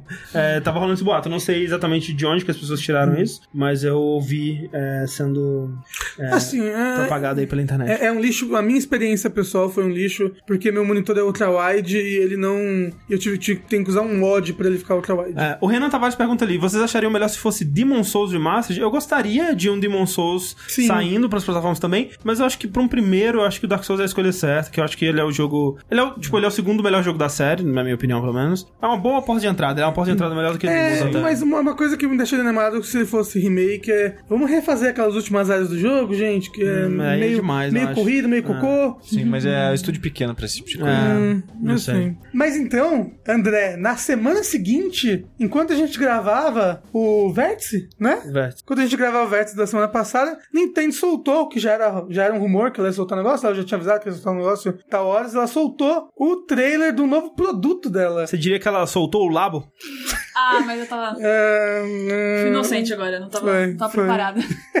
E aí ela anunciou o Nintendo Labo, que a gente ficou muito confuso enquanto a gente assistia. Cara, foi bem legal. Tipo, a gente postou um vídeo no, no, no Facebook, no grupo, e, E no também no Twitter Twitter, é, que foi a nossa reação, porque a gente tava gravando, né? E aí parou, vamos ver esse porra aqui, né? Que a gente tava assim, ok, então montando uma parada de papelão, mas isso aqui isso é complexo demais. Isso aqui é só uma visualização do que vai ser o jogo, da ideia, do conceito, né? E mal, mal sabíamos nós. É, só que aí quando, à medida que foi indo e mostrando e, e, é, o cara destacando a parada e montando, e aí mostrando umas coisas loucas, a gente, caralho, velho, é isso mesmo, velho. Eles estão vendendo uma parada pra você montar de papelão, tipo um Lego de papelão. Hum, Só que é um Lego de papelão que ele integra a tecnologia do aparelho e faz coisas funcionais. Exatamente. Sabe? E- ou um jogo, um joguinho, alguma coisa assim. É. E é bem maneiro. Cara, eu achei animal. Tipo, quanto mais eu vejo coisas sobre como as coisas estão funcionando e o que, que eles pretendem fazer, de pensar assim, sabe? A- já tem, já tá começando antes da parada lançar, já tem gente criando coisas pro labo, assim, pra usar e já tá criando coisas de papelão e montando, colocando os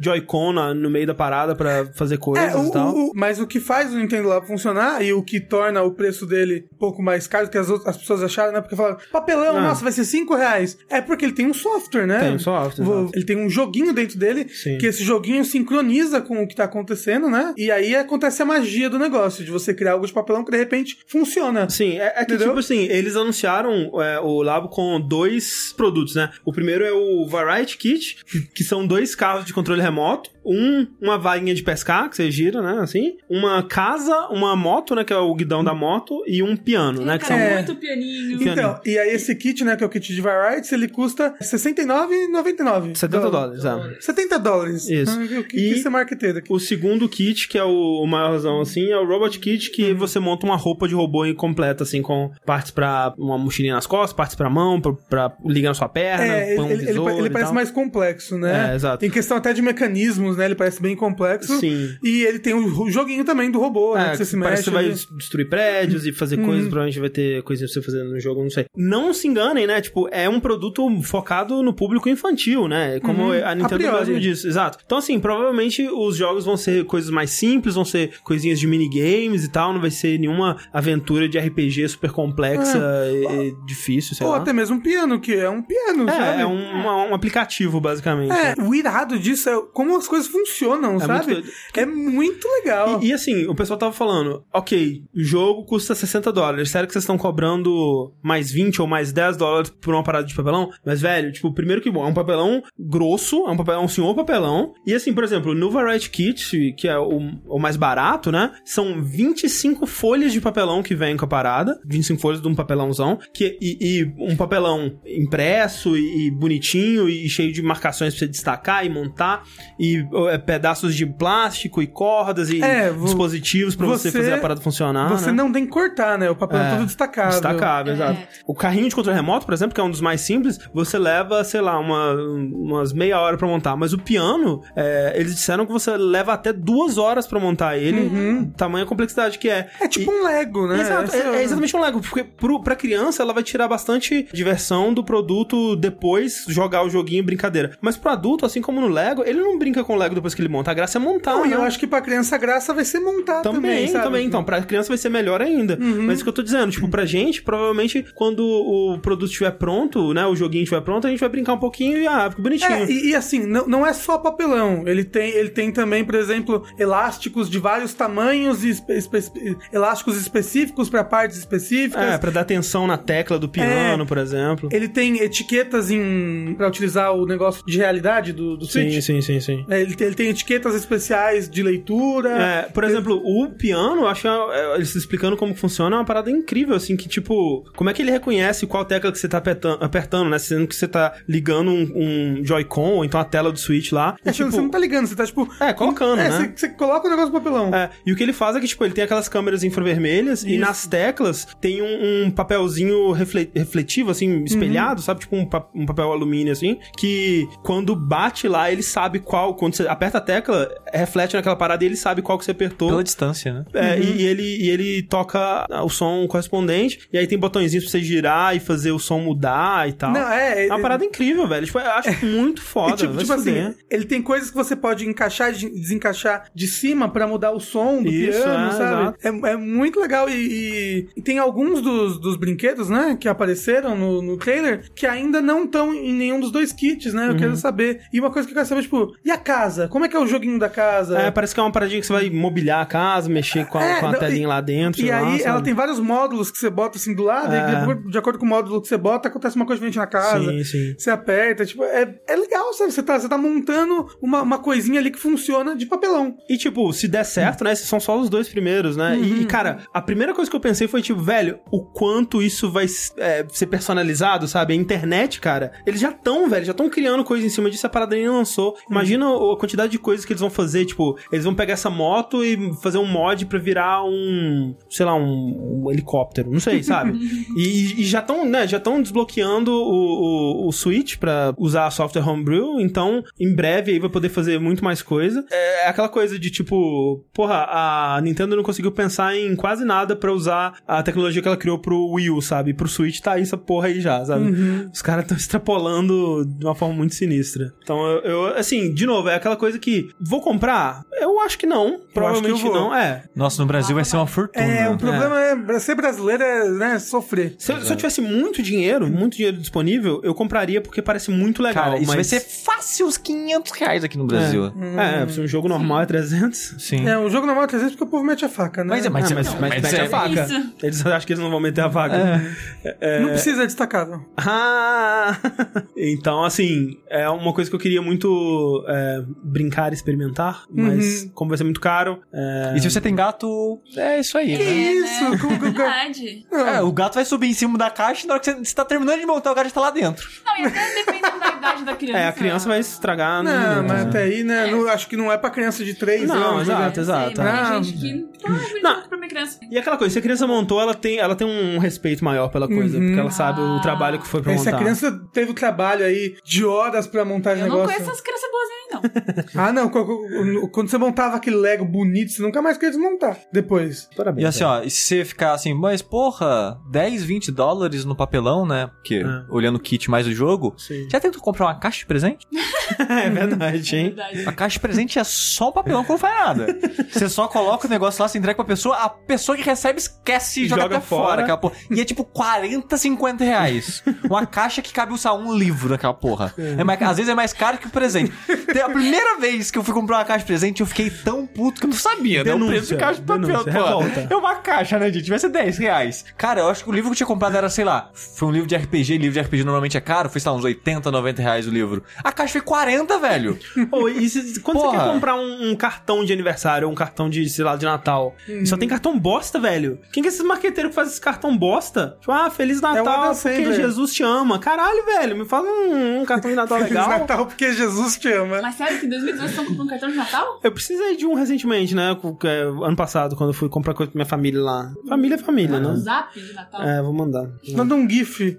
Esse ano eu fiz isso, né? Eu falei, cadê, cadê André pro Natal? Ah, fui não, gente. Mandou um GIF. Falou. Fiquei aqui mesmo. Ótimo. Valeu. Acabou agora os acessórios de plástico, né? Tá na- a gente entrou na era dos acessórios de papelão. E ainda por cima é mais sustentável, né, cara? Né, velho? Não não é vai futuro. encher pla- Aí tá o pessoal já tá todo mundo né, extrapolando. Ah, meu Deus, o Yoshi novo vai ser assim, vai ser um Yoshi Labo. Que Né? é. Você vai montar, sei lá, a casinha do Yoshi, vai botar ele no meio, porque, né? O Yoshi novo é com coisas de papelão, no papelão. cenário. Mas sabe né? uma coisa que eu quero mesmo? Um amiibo de papelão agora. Um amigo de papelão. Porra, um amigo Não, mas vai ter muito amiibo de papelão, Vai cara. ter amiibo de papelão. Não, não, não tô falando que ela vai fazer 30, mas ela vai fazer pelo menos um. Com certeza, um que você compra e monta e ele é um amiibo. Caralho, vai, ser um, vai ter um papelão no Smash, um personagem de papelão. Por favor. É porque assim, eles não mostraram ainda, mas a Nintendo costuma, sempre que ela faz uma parada dessa, um software, sempre tem um personagem, né? Tipo, até o Wii Fit tinha a instrutora lá. Até o Mario Maker tem, É, tem uma exato, mulherzinha né? lá que te ajuda. Mas olha só, falando de novas ideias que trazem um ar fresco para essa indústria que está precisando, veio aí a Microsoft com uma novidade que eu achei muito da hora e que incrementa um serviço que eu acho que já tá na hora de ser copiado por todo mundo aí, porque jogo, jogo é caro, né, gente? Então é jogo de papelão, gente. Jogo de papelão.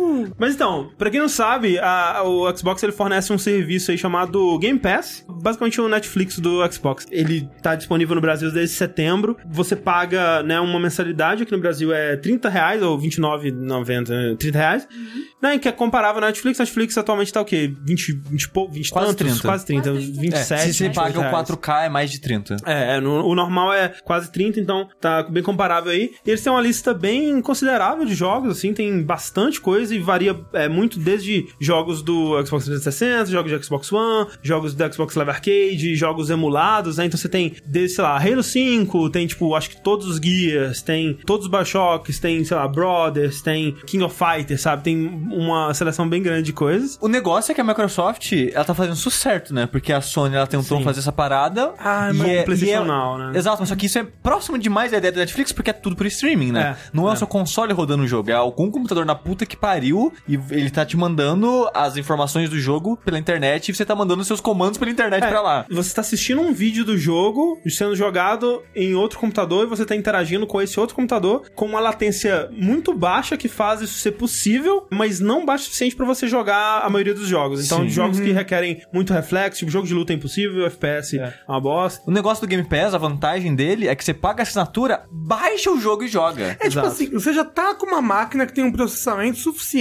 pra jogar aquele jogo. Ah. Por que que você tá, criando um servidor, jogo? é. O negócio é que a possibilidade do streaming que a Sony tá fazendo é que você poderia jogar qualquer console de qualquer época, mesmo que não tenha o jogo E naquele em qualquer console. dispositivo, se você conseguir parear o seu con- o controle de, de PS4 com um iPad, por exemplo, você conseguiria jogar nele. É, e É, tanto mas- que tinha televisão com ligação com isso, essas coisas. Só que a parte da internet, a latência, meio que mata isso. É, talvez essa sabe? tecnologia, quando a gente inventar uma próxima internet super sem latência aí, ela seja melhor. 2040. É. Não, não foi, não foi dessa É. vez. A desvantagem do Game Pass é que o seu console ele tem que rodar esses jogos. A vantagem é que o Xbox One ele tá rodando jogos 360 e do Xbox original agora. Sim, sim. Então eles têm bastante, eles têm um catálogo gigante, né, que eles podem usar e colocar nesse serviço que tá com um preço bem ok, cara. Bem ok, tipo, vale a pena e vai valer mais a pena agora então, porque a partir do dia 20 de março, que é o lançamento do Sea of Thieves, que é o novo jogo da Rare aí, né? Que tá em primeiro lugar no Twitch aí de jogos mais assistidos, que eu acho um absurdo. Sei porque as pessoas estão assistindo tanto esse jogo aí, deve ser legal. Vai ver. Todos os jogos exclusivos do, do Xbox, né? E no caso, exclusivos de Xbox e PC, né? Porque eles sempre saem pra PC também. Eles vão ser lançados nesse Game Pass no dia do lançamento, né? Então, lançou Halo 6. No dia do lançamento, você já pode baixar ele se você estiver pagando essa mensalidade de 30 reais. Lançou Gears 9, né? Você já vai poder baixar isso. Uma ideia muito legal. É, É muito muito, legal. ousado. É, e, Sabe? e assim, pro jogador, cara,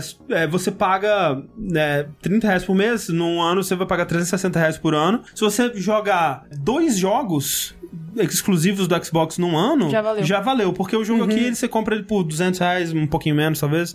É, e- então já valeu é, é, o valor que você tá pagando. E o lance agora é justamente ver se a Microsoft vai conseguir ter dois exclusivos por ano que você quer jogar no Xbox, né? Porque 2017 foi meio complicado. Você teve, ok, Cuphead, você teve o PlayerUnknown Battlegrounds, Forza, né? Pra quem gosta de Forza. Eu acho que teve Halo Wars 2 também. Teve jogo suficiente aí, mas, né?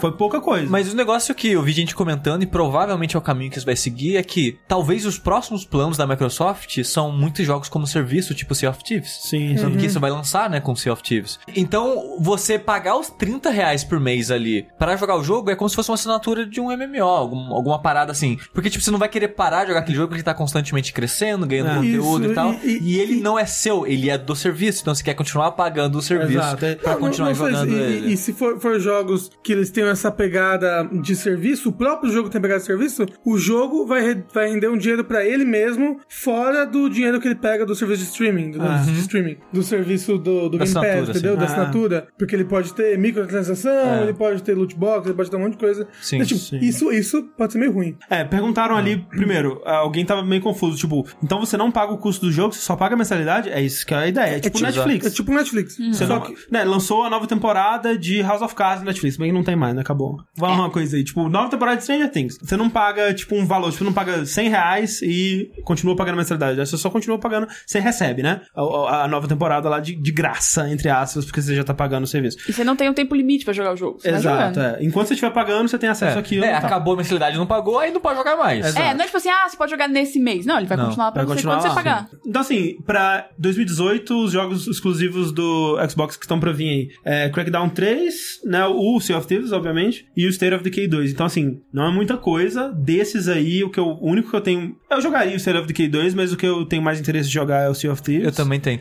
O Diego Esugi perguntou, mas a biblioteca vai ser rotativa? Não há indício de que seja, tipo, até o momento, pelo menos, ela só tá adicionando, né? É. Mas, tipo, que nem a Netflix faz, eventualmente talvez eles percam o direito de alguma coisa e tenham que tirar.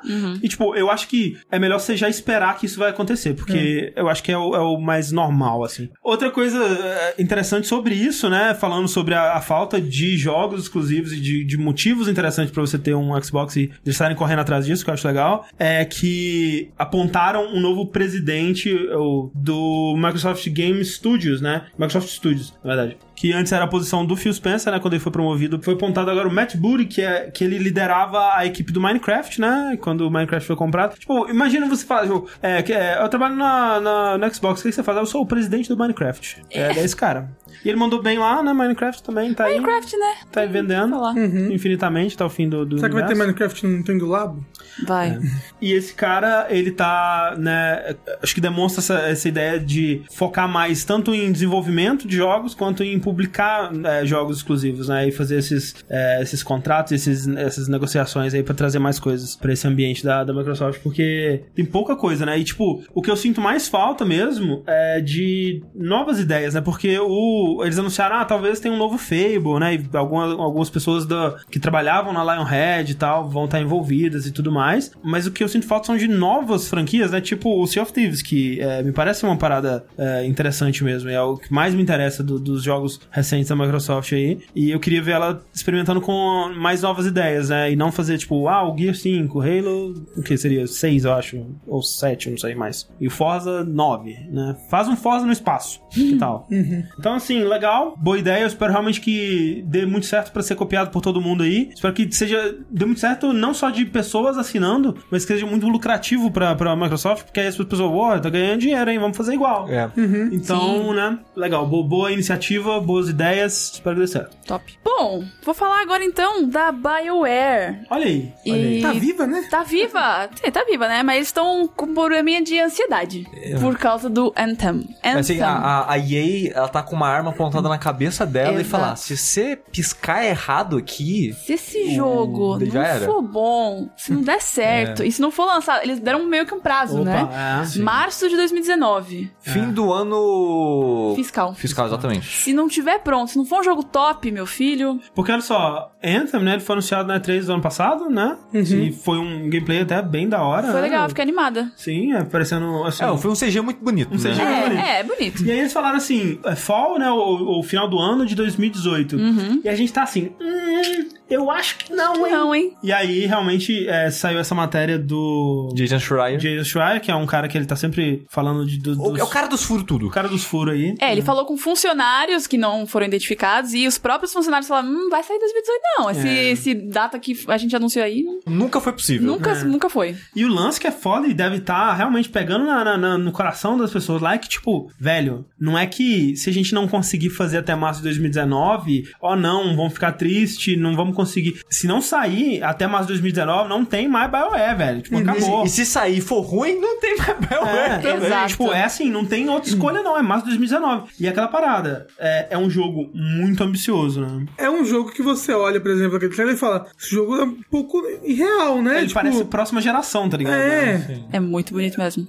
N- nem questão de beleza, questão de complexidade do que É, ele, tipo, Sim, o lance que ele quer aí você oferecer. sai voando, e você tá na floresta, aí você tem a a liberdade, a fluidez que você navega pro mundo gigantesco. Isso, é, E é foda porque tem, tem várias camadas né, na notícia, né, que o Jason Schreier fala. Ele fala um pouquinho até do Dragon Age 4, né, que tinha uma ideia, descartaram aquela ideia, eles estão começando uma outra ideia Do zero. Do zero. A justificativa é porque eles querem fazer um, um jogo mais vivo, né? Que Sim. é, é toda. a- Games as- as a Games service. as Service, uh, no caminho de Destiny aí. Jogos que possam ser constantemente atualizados com novos conteúdos que prendam o jogador e façam Sim. ele continuar gastando dinheiro naquela plataforma. Exato. Nessa matéria ainda, que é bem, bem extensa, dele falando da BioWare, é, eles citam também o negócio dos loots, né? Que deu, Sim, sim, deu sim, sim. essa polêmica. E eles Estão meio preocupados. estão preocupados do que, o que, que eles vão fazer com as microtransações no Anthem, que a princípio a gente só sabe que podem ser coisas de customização, não vai ser nada Hum. maior do que isso. Ah, mas de customização pode ser o suficiente pra desbalancear o é, jogo, sabe? então, aí, aí tem isso É, aí. tipo, mas é foda, porque, tipo, Destiny é só visual e as pessoas reclamam mesmo assim. É, sim. E na matéria diz que eles, os, todos os desenvolvedores e até o- um dos diretores lá de, de design gráfico, assim, eles estão muito ativos, por exemplo, no Reddit, querendo dar mais informações possível pro público pra deixar todo mundo mais tranquilo. Tipo, ó, a gente tá é. trabalhando no jogo, vai ser bom, vai ser legal. Sim, porque tá. A EA, ela não tá bem na, na fita, né? É. Usando Não. uma, uma gíria aí, jovem. Tá mal na fita, cara. Realmente, é. Esse foi, esse foi o David F agora. Nossa senhora. É, 2017 foi um ano muito ruim pra EA, né? Ela cagou em todos os projetos dela, basicamente. Até FIFA ela conseguiu fazer umas cagadinhas ali. Caralho, o que, o que aconteceu com Mass Effect Andromeda? É, não, é. Ela É. matou Matou o Mass Effect. É, matou matou- o Mass Effect. Tipo, Mass Effect, que nem tá falando, ah, Dragon Age, né? Vai ter um reboot, vamos tentar outra coisa. Mass Effect, o que a gente vai fazer? Não, não vou fazer nada, não. Acabou o Mass Effect. Pelo menos pelos próximos 10 anos aí, esquece Mass Effect, cara. Então é. Um dos universos mais ricos já criados mais por legais, videogames. é. E com mais potencial eles conseguiram é, Cagar. cagar dessa forma. Então é, é, é bizarro, né? É, e obviamente, assim, é, a gente fala assim, ah, e aí e tal. Com certeza teve muito problema dentro do, da própria desenvolvedora também, né? Que foi a BioWare Montreal, né? Que também era, era uma empresa que tava fazendo um projeto desse tamanho pela primeira vez, né? Sozinha liderando essa parada. E faleceu, né? É, e faleceu, né? Foi fundida com a Motive e agora é só a Motive, né? Que tá ajudando, tava ajudando o, o Battlefront 2, agora não sei o que tá fazendo. Deve estar no, no Anthem também, né? Porque foi isso que eles falaram, né? Que, tipo, é, teve uma época que a EA, ela tava pegando basicamente todos os estúdios dela e transformando em, em BioWare, né? Tinha, você tinha é, BioWare é, Sacramento, BioWare Mythic, BioWare é, a casa da sua avó, sabe? É, tudo, tudo que era estúdio eles colocavam porque, tipo, era o estúdio deles que tinha mais nome, tinha mais crédito, assim, com os jogadores, né? E você ouvia o nome BioWare, caralho, deve ser uma coisa boa, né? E tal. E com isso e com várias outras decisões erradas, ela foi sujando o nome da BioWare com o tempo. E hoje em dia, cara, na boa, a BioWare não significa muito coisa a mais, Não. sabe? É. Ela era um, um dos, dos estúdios com mais renome da história e virou isso aí, né? Cara, ela fez Baldur's Gate, sabe? É, e o pessoal, tipo, Neverwinter's. Night. E, e é bizarro que, tipo, Mass Effect 1, na época, que era pra EA ainda, foi um estouro. O Dragon Age, o pessoal tava apilhadaço no Dragon Age, porque era um sucessor espiritual do Sim. Baldur's Gate, E assim ele- como o Mass é. Effect foi Star Wars. E ele foi mais divisivo, mas ainda assim teve muitos fãs, né? É, e o tal. primeiro, é, o primeiro Dragon Age teve, né, foi bem elogiado e, E, tal. e ambos foram importantíssimos pro RPG ocidental. Sim. Sim. Sabe, tipo, a- a- na- numa época que os RPGs estavam bem, né, pra baixo, Sim. Mass Effect e, E o Dragon Age. E, e é tipo, Trouxeram pra cima de novo. Acho que a partir do Mass Effect 3 começou uma queda, assim, de, de recepção e de percepção, Uhum. E assim. foi, É. foi nessa época, mais ou menos, que o- o- os dois fundadores, né? O, o Ray e o. é, esqueci o nome do Os outro. médicos. Os doutores, né? Da, da BioWare saíram. E também saiu, né? Tipo, o Casey Hudson, que era a- a- o cara por trás ali do, do, do Mass Effect. O Drew Karpyshyn, que era um dos escritores do Mass Effect, também saiu naquela época. Os dois voltaram, né? Os dois estão trabalhando no, no Anthem. O Casey Hudson como líder, liderando o estúdio mesmo. Então, assim, traz um pouco mais de credibilidade ao projeto. E de modo geral, né? O próprio Jason Schreier falou que as pessoas com quem ele conversou, atualmente elas estão botando mais fé no, no. Anthem. Pa- Parece que eles estão é, muito animados com o que eles têm, que eles estão desenvolvendo, que eles estão fazendo. Eles veem potencial, eles veem algo foda ali. Só que eles estão com aquele cagaço de, cara, se a É. gente tropeçar aqui já era, fudeu. E também o. Eu não sei se é o medo da equipe, mas é o medo que o Jason Schreier coloca, e, é- e eu consigo ver a EA sendo precoce nisso. É que, tipo, muitos desses jogos de Games as a, as a Service, eles demoram pra engatar. Sim. Tipo, eles lançam, vai ter um milhão de coisas que as pessoas vão reclamar, e você vai evoluindo, o jogo vai crescendo e você vai melhorando até o jogo ficar do jeito, sabe, melhor. O The Division foi muito isso, o Destiny 1 foi isso também. Hum. Foi, foi. É, ele dá o exemplo do Diablo 3, que é outro jogo que as pessoas cagaram muito em cima e depois com o tempo foram falando que ele foi melhorando muito, né? É, e, e a- o, o inverso também pode ser verdadeiro, que nem com o Destiny 2, que ele começou muito bem, mas atualmente ele tá Cagando. com, com É. bastante problema com a comunidade. Aí, tipo, o Anthem, ele tem a vantagem de poder olhar todos esses cases de fracasso e sucesso e construir em cima disso. Só que isso não quer dizer que não vai acontecer com ele de ter problema no começo ou de não ter problema depois de lançar. E a EA, às vezes, pode não ter a manha de esperar um, dois anos pra eles arrumarem o jogo, sabe? É, a tipo, pressão. deu errado de cara, já fecha e mantém o jogo ah, funcionando e meio que por um grupo pequeno só cuidando dele, sabe? É, é foda isso. É, Recebeu uma crítica negativa do Jim Sterling, acabou. Fechou o jogo. É, eu, eu fico com medo disso realmente acontecer da EA, não. Porque a, a- a gente viu é, a Ubisoft mandando bem nisso, né? De insistir um pouco mais no jogo Sim, e até, até aquele o, o sucesso. O, o da polícia lá, ladrão, na casa. É, Por isso não. ladrão na Six. casa. melhor descrição. Mas não, o ladrão dentro, a polícia tentando entrar. Gente, alguém faz a capa do Rainbow Six com o coach, assim. Polícia, ladrão. Aquele da polícia e do ladrão na casa. Caralho! Eu tô vendo a competição de esporte. Agora, gente, vamos lá jogar esse joguinho da polícia ladrão na casa.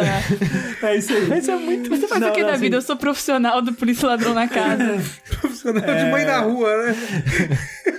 Então, assim, tomara que a, a EA ela veja, né, ela saiba as dificuldades e eu acho difícil ela não saber, né? Eles com certeza estão estudando o mercado desse tipo de jogo e sabe que as dificuldades e os desafios, essa coisa toda, eu acho que tem potencial para ser um, um jogo bom e com todo mundo trabalhando, né? Todo, todo o talento do estúdio, de todos, dos dois estúdios aí, que atualmente são duas BioWares aí, focadas no mesmo projeto, eu realmente consigo ver isso dando certo. E, na boa, assim, tanto em temática, quanto visualmente, quanto no que aparece no trailer, ele me parece um jogo que me interessa mais do que o Destiny, assim, ele parece ter um pouco mais de, de carisma, assim, o Destiny parece um jogo tão estéreo, assim, pra mim, sabe? Tipo, um- eu não sei. É, eu espero só que eles consigam entregar até março de 2019, senão tá todo mundo fudido, né? Novidades, então, sobre o Detroit Become Human, ou o estúdio que está desenvolvendo Detroit Become Human, que é a Quantic Que Dream. é, que é Quantic Dream Become Babaca. Become babaca. Quantic Dream al- always was babaca. Quem, quem está surpreso? Ninguém. O negócio é o seguinte, Quantic Dream é um estúdio responsável aí por Omicron, com o David Bowie, por Fahrenheit, também conhecido como Indigo Prophecy, também responsável por Heavy Rain, e aquele jogo que a Ellen Page veste a roupa do Iron Man e desce debaixo do oceano para é, enfrentar fantasmas. Também conhecido Beyond. como Beyond Two Souls. Ela está desenvolvendo agora o jogo chamado Detroit Become Human, que é um jogo sobre é, robôs, né, inteligências artificiais, ganhando consciência e tentando encontrar o lugar deles no mundo e aquela coisa toda. Assim como o Heavy Rain, você vai jogar com vários protagonistas, né, e ver esse mundo, esses, esses problemas e tomar essas decisões é, De vários ângulos. de vários ângulos, né? E como um jogo da Quantic Dream, ele é jogo de tomar decisão tipo que você vê hoje é, a Telltale fazendo, né? Mas no caso a Telltale se inspirou nos jogos da Quantic Dream, é, de modo geral, né? É, pra fazer esse tipo de coisa. Então, assim, é um jogo que parece interessante. Tem sessões de gameplay dele, tipo a do Android Negociador, né? Que ele vai resolver um- uma, uma cena de sequestro, né? Que a garotinha tá na ponta do prédio com o Android tentando matar ela. Aí você tem que ir lá e negociar com ele, tentar fazer ele desistir dessa parada, que é muito legal e é muito tensa e tal, mas ele já mostrou outras cenas também que você. O que você tá fazendo, sabe? Tipo aquela cena do- dos caras na, na rua quebrando as paradas, tem aquela cena do- da criancinha sendo é, é, abusada em casa, né? Sendo é, apanhando, né? Do, do pai em casa. São umas cenas meio que tipo, hum, não sei, cara. Então, como outros jogos da Quantic Dream, você vai, né? Tipo uma centopeia com 98 pés atrás, assim. Centopeia humana. Isso.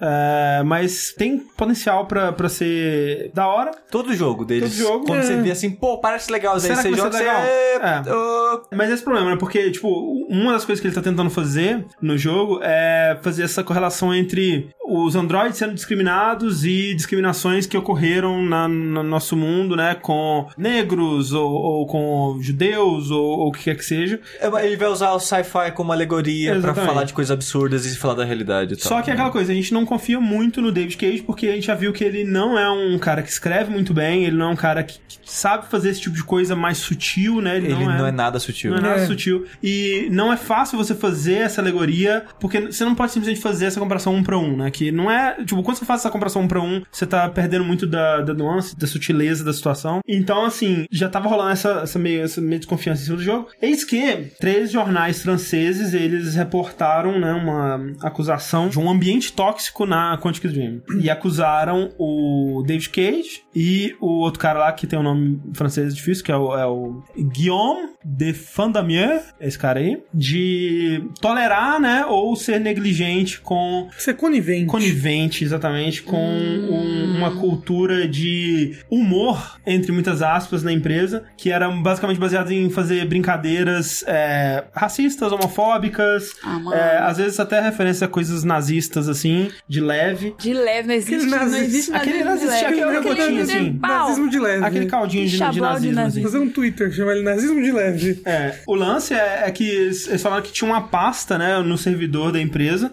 e essa pasta foi levada a- a- ao conhecimento do David Cage, do, do Guillaume ali, que era uma pasta de memes, basicamente, que eram tipo photoshops de vários funcionários e do David Cage, de outras pessoas da empresa, em, em situações de média, tipo, ah, sei lá, coloca o cara chupando uma pica, né, coloca o cara, tipo, tem uma que era o David Cage no corpo de um é, stripper com uma furadeira que tinha um pinto na, na, na, na broca, sabe? Gente, quinta assim. série. É.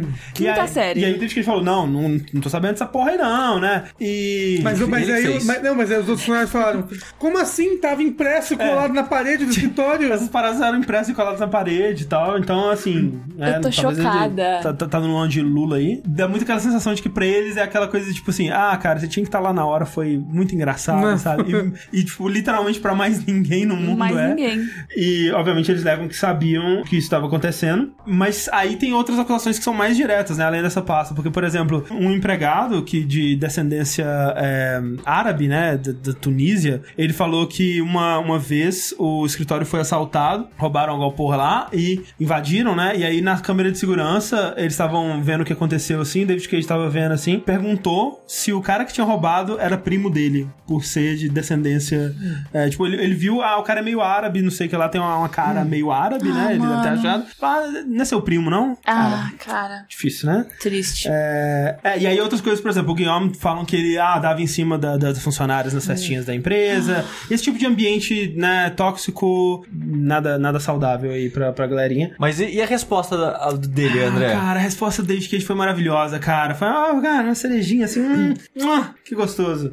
Porque ele mandou um assim, é, quando falaram, né, falaram, porra nenhuma, não fizemos essa porra, esse pessoal que disse essa porra aí, a gente vai processar vocês tudo, seus filhos da puta. E aí o David Cage falou assim, você quer falar de, de homofobia? Eu trabalhei com a Ellen Page, que é uma, que luta pelos direitos LGBT no- nos Estados Unidos. Você quer falar de racismo? Eu trabalho com o Jesse Williams, né, que é um dos atores do, do Detroit aí, que luta pelos direitos civis nos Estados Unidos. E vocês não podem falar nada disso. Se vocês quiserem fazer, falar alguma coisa, julguem-me pelo meu trabalho. Aí fudeu, né? Porque aí. Mas foi o famoso, ah, não tem preconceito, tem até amigos que são. Ele literalmente mandou, tem até amigos que, sabe? Tem até amigos. 2018, quase 2029. Você mandou uma dessa? Não, e engraçado que ele citou a Ellen Page, sendo que a Ellen Page entrou em processo, né? contra- Quase, qua- ela considerou ações legais contra Isso. a Sony na época. Cara. Porque no Beyond, né, é, o, Que ela atua. É, ela é a protagonista. é. E aí você acompanha a vida dela em vários, aspe- em vários momentos e tal. O personagem dela, né.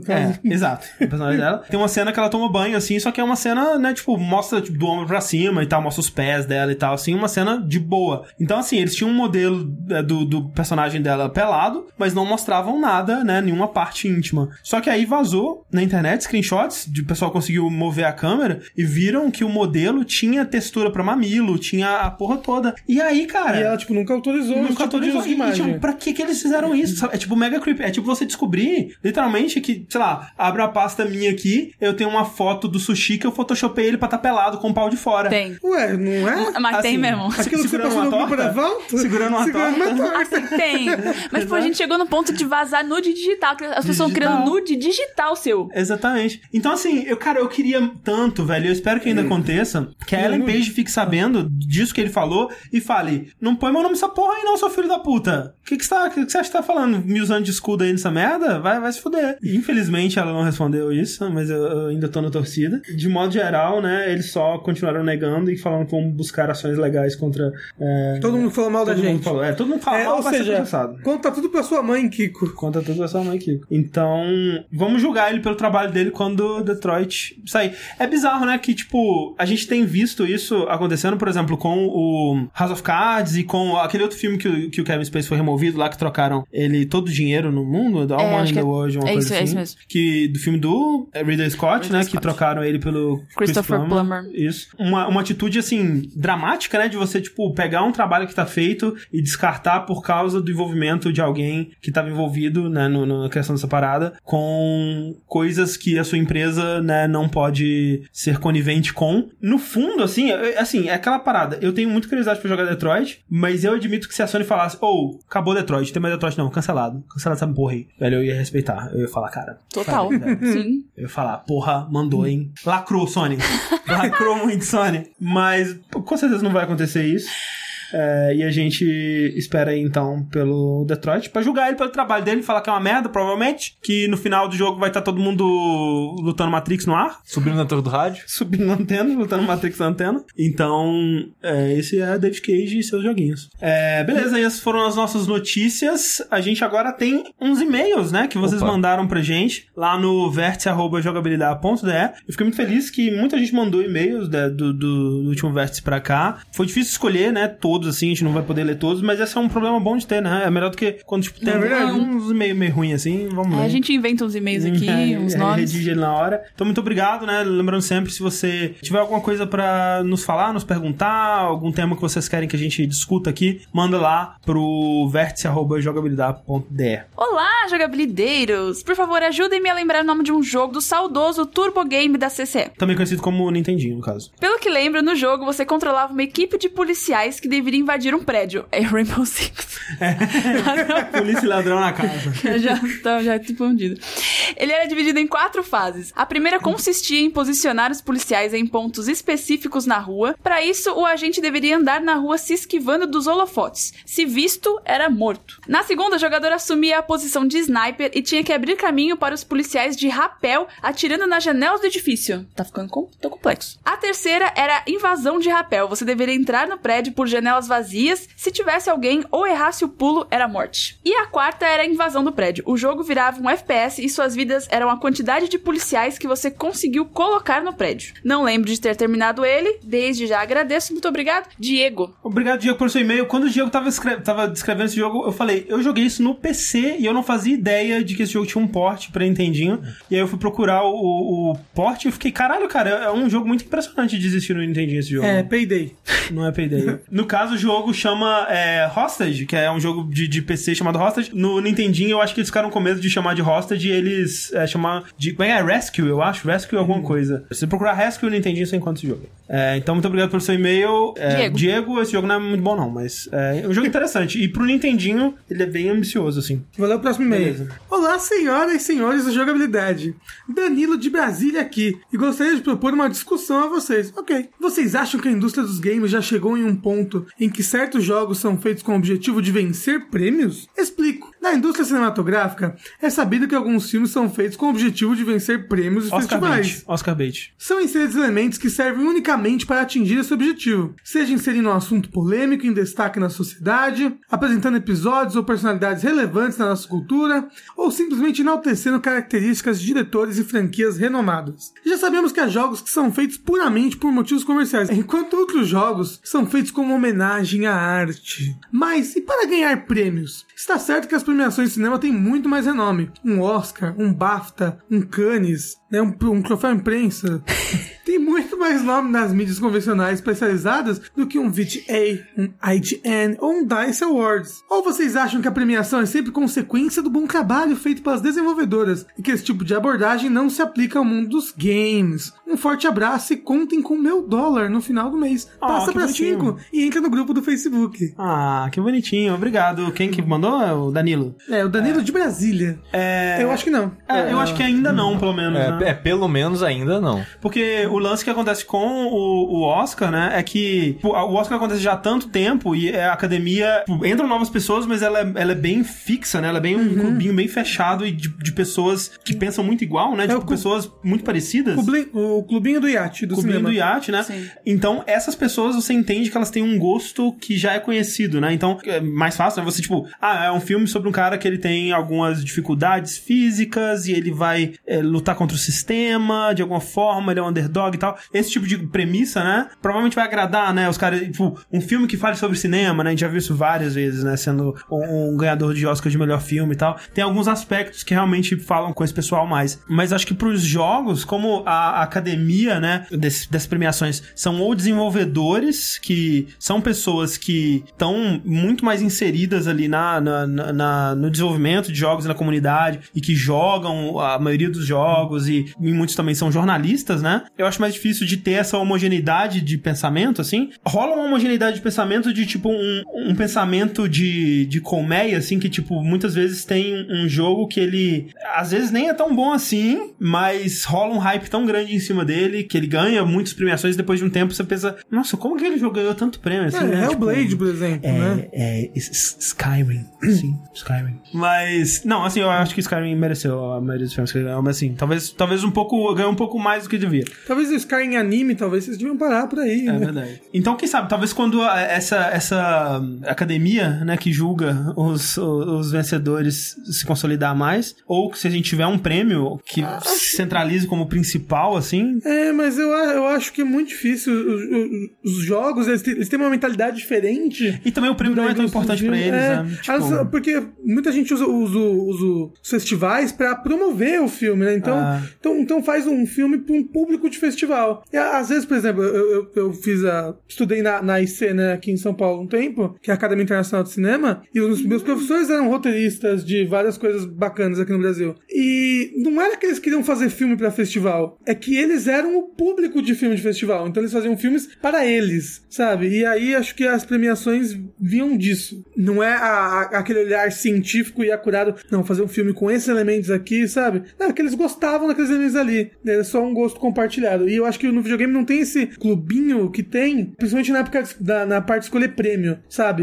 O jogo do ano não, não, não ganha aquele jogo mais cult ou com, ou com aquele assunto mais. Não, ganha um jogo que foi bom e que a galera mais se divertiu, que mais se empolgou, sabe? É, na parte de cinema, é, eu concordo que tem filmes que, foram, que são feitos só pra ganhar prêmio, mas, cara, eu consigo me divertir a- apesar dos prêmios, sim. sabe? Eu, eu fico muito hypada pra época de, de premiação. Você vê claramente um filme que é feito pro Oscar e você consegue curtir, acho que o jogo é a mesma coisa. Você tem que esquecer que vai. É tipo, ah, ok, foi feito pra, pra ganhar o jogo do ano. Ah, vamos curtir isso. Eu acho que não tem isso, não. É, eu Tem, porque tipo, todo que- mundo cagando pras premiações. é, né? a premiação não vale tanto pra É, jogo, não. o, o, o, o jogo- quem ganha o jogo do ano é porque, porque atingiu um público muito grande, sabe? Porque teve um impacto muito grande. Acho que Não, não é tipo, ah, eu fiz aqui um jogo pra ganhar o Game Awards de melhor jogo do ano. Não existe isso. Vamos pro último e-mail aqui então, que vai ser do Marcos Ramon. Ele diz o seguinte: Pessoal, tudo bem? É, tamo, tamo indo, né? Meu nome é Marcos. Ramon, 37 anos, sou professor de filosofia. Que legal.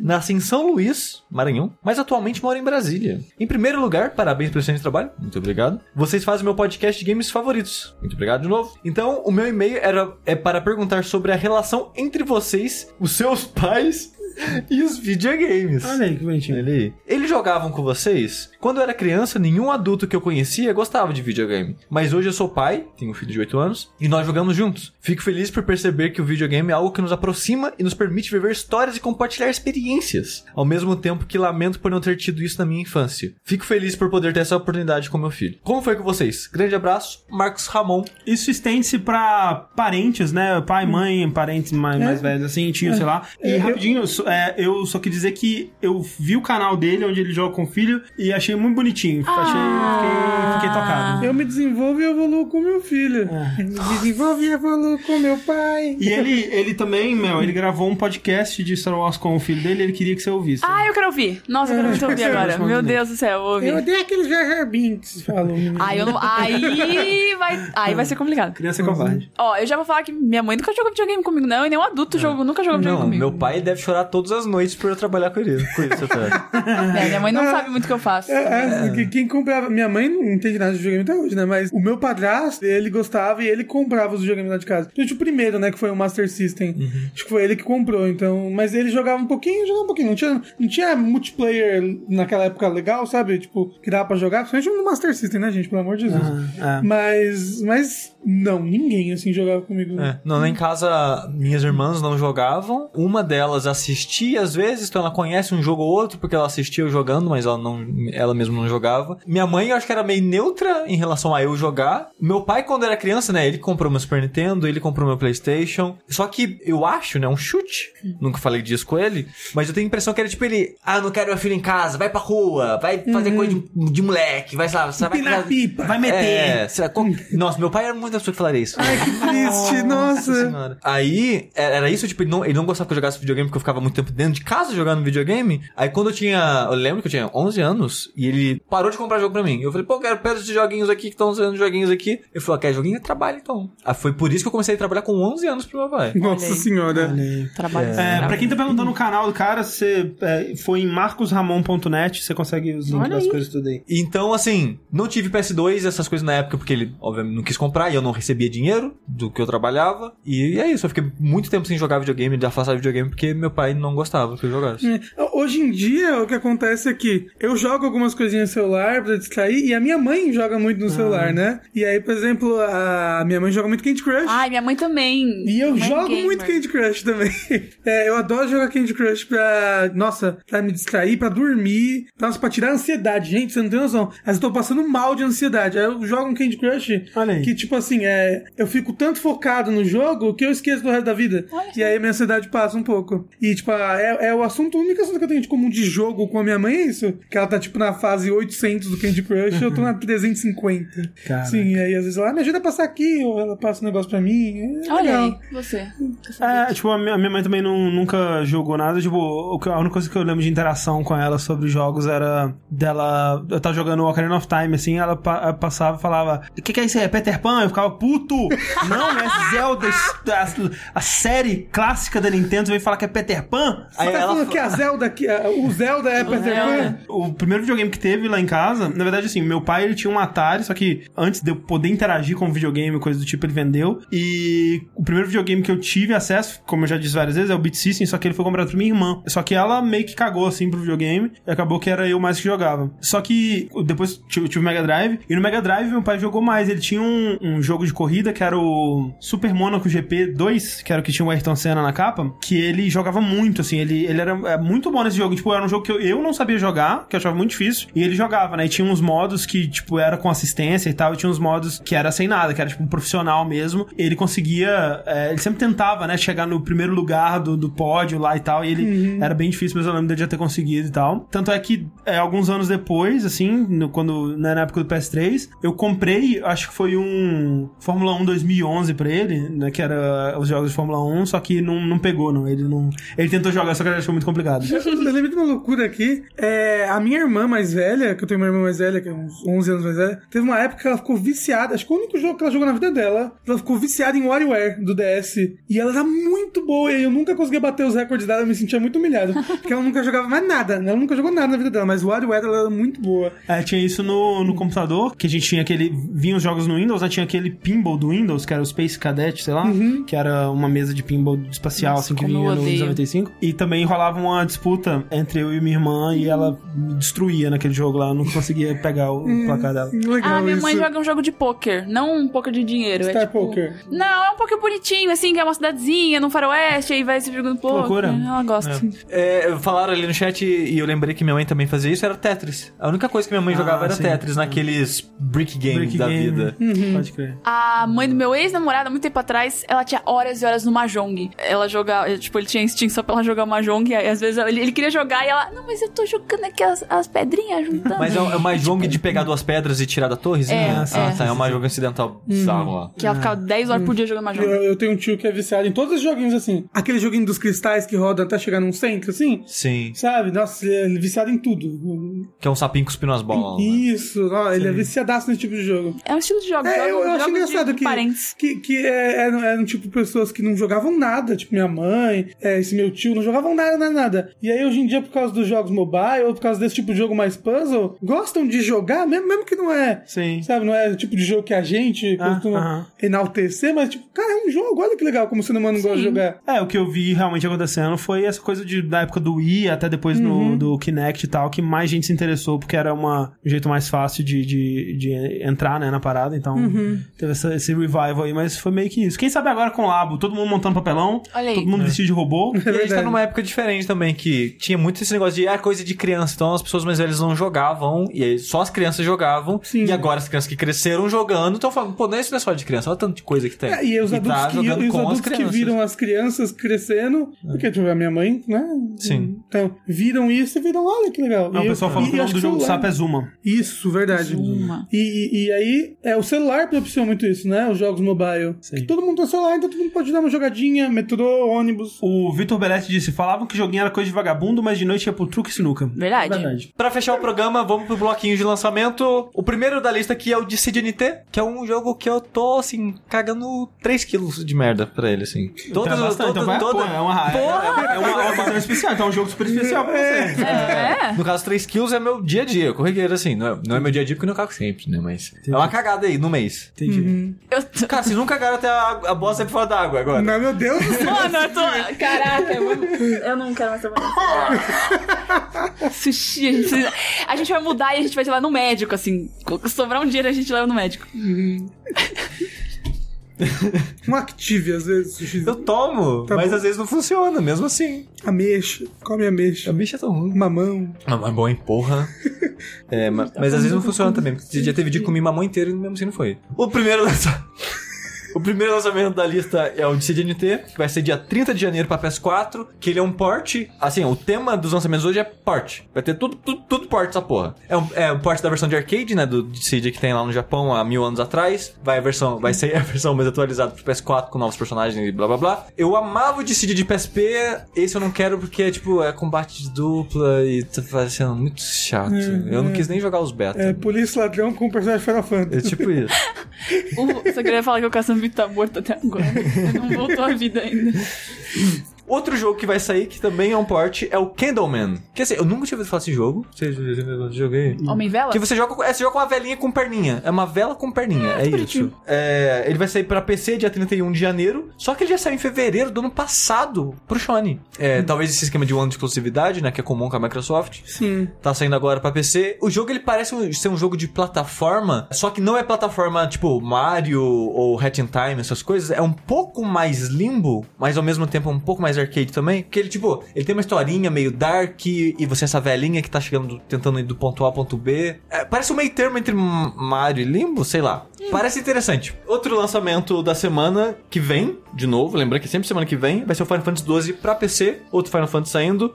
É, né, o remaster lá do jogo da HD, que tava legal. Queria eu ter tempo pra terminar ele, que tava legal rejogar ele. É um ótimo Final Fantasy. Alguns diriam que top 3. Final Fantasy da vida. Então é 1 de fevereiro Final Fantasy no PC. Dia 1 de fevereiro também Night in the Woods pra Switch, que é outro port, tudo port. Todos os jogos até agora foram port essa porra. É, pra Switch eu não gosto de Night in the Woods, mas se você gostou ou não jogou ainda e quer jogar, tá aí a versão de Switch. É, pra eu também sua não vida. tô gostando muito, não, viu? Comecei, mas não.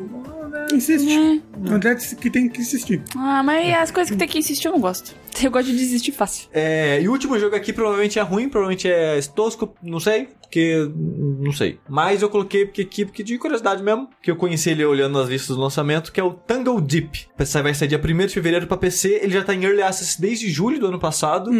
Ele é um roguelike mais clássico, no sentido que ele é, né, você morre, começa de novo, personagem, essas coisas tudo. Só que ele é por turno. Então você anda, o mundo anda. Você anda, o mundo anda. Então tem esse esquema de. Ele é em dungeon, dungeon crawler, e tem essa progressão em turno de, de, RP, de roguelike mais clássico, que eu gosto bastante de roguelike que segue essa pegada. Aí ele tem uma estética meio 16 bits de JRPG assim, do Super Nintendo. É, até tipo na sinopse dele fala isso especificamente. Ah, a gente tá seguindo essa estética de JRPGs do Super Nintendo, não sei o que lá, blá blá blá. E realmente parece bastante o jogo meio bonitinho assim. Mas só dele ser roguelike nessa pegada clássica eu já me deixa curioso, por isso que eu coloquei ele aqui na lista. É bom, eu não sei, mas tô curioso. E, é, e é isso. Enquanto o André não volta. É isso aí, gente. É- Agora a gente tem a jogabilidade toda pra gente aqui. É verdade. Quer fingir que é o André? Por favor. Como é que termina? não sei como é que Não lembro termina, eu não termina. Eu lembro. nunca lembro. Como é que termina, gente, aí, ó? Você fala, eu sou o André Campos, né? Não Ah, é fala. verdade. Eu sou o André Campos e esse foi mais um Vértice. Eu sou o Rafael Kina. Só a Mel. Eu sou o Sushi. E Tchau. até a próxima. Aí a gente não sabe desligar a live, Eu não sei, é, sem o André Não, que a você gente vai no perdido. output ali. Tchau, gente. Tchau, gente. Obrigado que acompanhou.